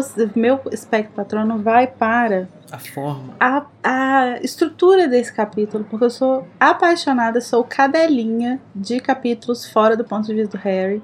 Amo todos e esse é um dos meus favoritos. Inclusive, você acha que ele podia. Toda a história de Harry Potter podia ser do ponto de vista do Snape, né? Que não é Harry. Nossa, seria o sonho da Larissa? Gente, eu queria muito. Eu queria fazer uma solicitação formal aqui para Tava nossos quase acabando o capítulo. Pra parar com bullying, velho. Porque assim, Eu não tô falando dele, aí as pessoas me obrigam a falar dele. Você entende? Aí eu sou criticada porque eu falei dele. É complicado Mas isso. fala, Larissa, se não seria ótimo Severus Snape e Ai, o dia que eu salvei Harry Potter na quartilha de quadribol. Ô, Lari, estamos a zero capítulo sem encrencar com a Lari e falar do Snape. Não, mas olha só, é, eu acho que. Mas eu, falando sério, é, eu acho que, inclusive, é o fato de, do- de todos os livros serem do ponto de vista do Harry que dá esse gostinho especial quando a Uhum. gente sai da visão dele, né? E então, tipo, esse capítulo pra mim é sensacional. Não é o meu favorito desse fora do ponto de vista. Pra mim, o 6 ainda é a obra, a grande obra de arte de J.K. Rowling. Mas esse livro, esse Mas o do capítulo. Ministro da Magia ou do Spinner's End? Não, o do Ministro da Magia. Dos Spinners eu também amo, mas o do. o, o prime, eu digo o primeiro capítulo, né? Ah, tá. Pra mim, ele é o. Pra mim, o outro ministro é o melhor capítulo da série, assim. Tipo, o melhor primeiro capítulo da série. Menino, Ah, eu acho sensacional. nunca dei tanto ibope assim, não. Vou prestar mais atenção depois. Então, minha gente, no momento Expecto Patronum de hoje, pra mim, esse primeiro livro, né? Eu queria dar pra esse livro todo porque eu amo esse livro, mas, enfim, tá no comecinho ainda. Eu vou escolher um momento específico que também tem a ver com a forma, assim como a Lari, né? Não dá pra achar muito bem é, coisas boas no que acontece no conteúdo. Mas pra mim, a hora, uma coisa que eu lembro, eu lembro da minha leitura, tipo, eu ter lido essa frase, que é aquela expressão que a JK usa sobre a questão da, de parecer que eles tinham morrido de pavor. Isso é uma coisa muito, muito interessante pra mim, não sei, a- a- esse conceito, sabe? E a frase, Uhum. né, a, a tirada dela é muito engraçada também, que eu acho que é que tirando o fato de que estavam mortos, pareciam gozar de perfeita saúde. Olha só, se você Essa frase é genial. Aham. Se vocês estão estranhando que o meu Expecto Patronum tem a ver com morte, né? Nos dois sentidos, né? E eu coloquei uma vada cadáver aqui no meu Expecto Patronum, né? Isso aí deixa... O que isso quer dizer sobre mim? Não sei. Mas vou levar pra psicóloga. E agora, Tami, a tarefa de achar um Expecto Patronum nesse capítulo é sua. É, então, assim, do- do- dos eventos do capítulo, como a Lari falou, não tem, né? Nenhum. Mas, assim, o que eu mais gosto desse capítulo é o narrador. Eu acho muito legal essa brincadeira que de você estar começando a ler Harry Potter como se você nunca tivesse lido Harry Potter antes e de repente não tem nada a ver com nada e você tá falando, gente, o que que tá acontecendo? De repente tudo começa a fazer sentido e de repente muito mais sentido do que pra muita gente que tá ali na história e o narrador te leva pra uns lugares que você fica, ah, é, é incrível. A escrita dela tá incrível nesse capítulo. Então meu espectro patrono vai para o narrador, entidade narrador.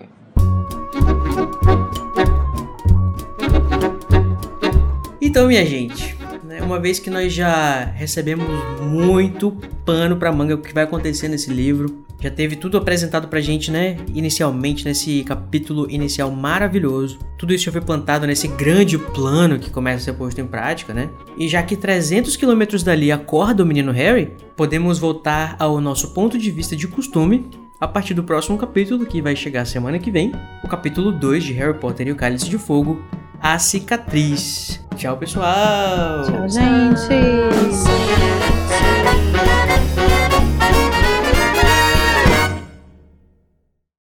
Mas a gente, uma hora a gente chega lá no Enigma. Sim. Vai demorar o quê? Daqui a uns dois anos? Três? Por aí. Quem sabe até lá a gente já tomou vacina. Uhum. Final do ano que vem. Ah, estaremos vacinadas. Talvez nem, nem estejamos gravando podcast, porque eu vou estar o quê? Na rave. Vai estar no bar falando mal dos outros. A gente vai gravar um podcast no bar. Ai, por favor. Por favor. Saudade do Igor no meio da Starbucks falando, Larissa, mas conta aqui pra gente, o que, que você achou do fim? A gente naquela área de fumante aleatória que tinha que subir uma escada, nada a ver. e vocês não sabiam o que era bom, né? Ah, você vocês tá. não sabem Você do que a gente tá falando. eu lembro, você mencionando que tava fumando quando tava No- gravando. No, no podcast do Animagos tem um, um episódio chamado Primeiras Impressões sobre Crime de Grindelwald. E foi um episódio que ele foi gravado assim. Na Tora. Conversas aleatórias no meio da rua, encontros entre pessoas, tipo, na área de fumante, no Starbucks e não sei o que. Falando Bêbadas. sobre É incrível. Inclusive gatilho, não, não, não vou nem ouvir. saudades. Eu lembro de ter escutado esse episódio enquanto eu nem conhecia nenhum de vocês dois ainda. Assim, tipo. Aliás, vocês não me conheciam, né? Mas eu conhecia vocês. Esse podcast é produzido pelo animagos.com.br. Eu, Igor Moreto, faço a produção, edição e direção. O Junior Code e a Nayara Sevciuk me ajudam na direção e com Larissa Andrioli também fazem pauta e apresentam os episódios. E todos os episódios têm auxílio e produção de pauta de Luiz Felipe Rocha, Tamires Garcia, Luísa Zanferdini, Danilo Borges e Daniel Honório. A identidade visual foi criada pelo Edipo Barreto e a música tema é a Song of India, originalmente executada pela Ableton's Big Band, e a engenharia e gravação foi pela Telefunken Electroacoustic.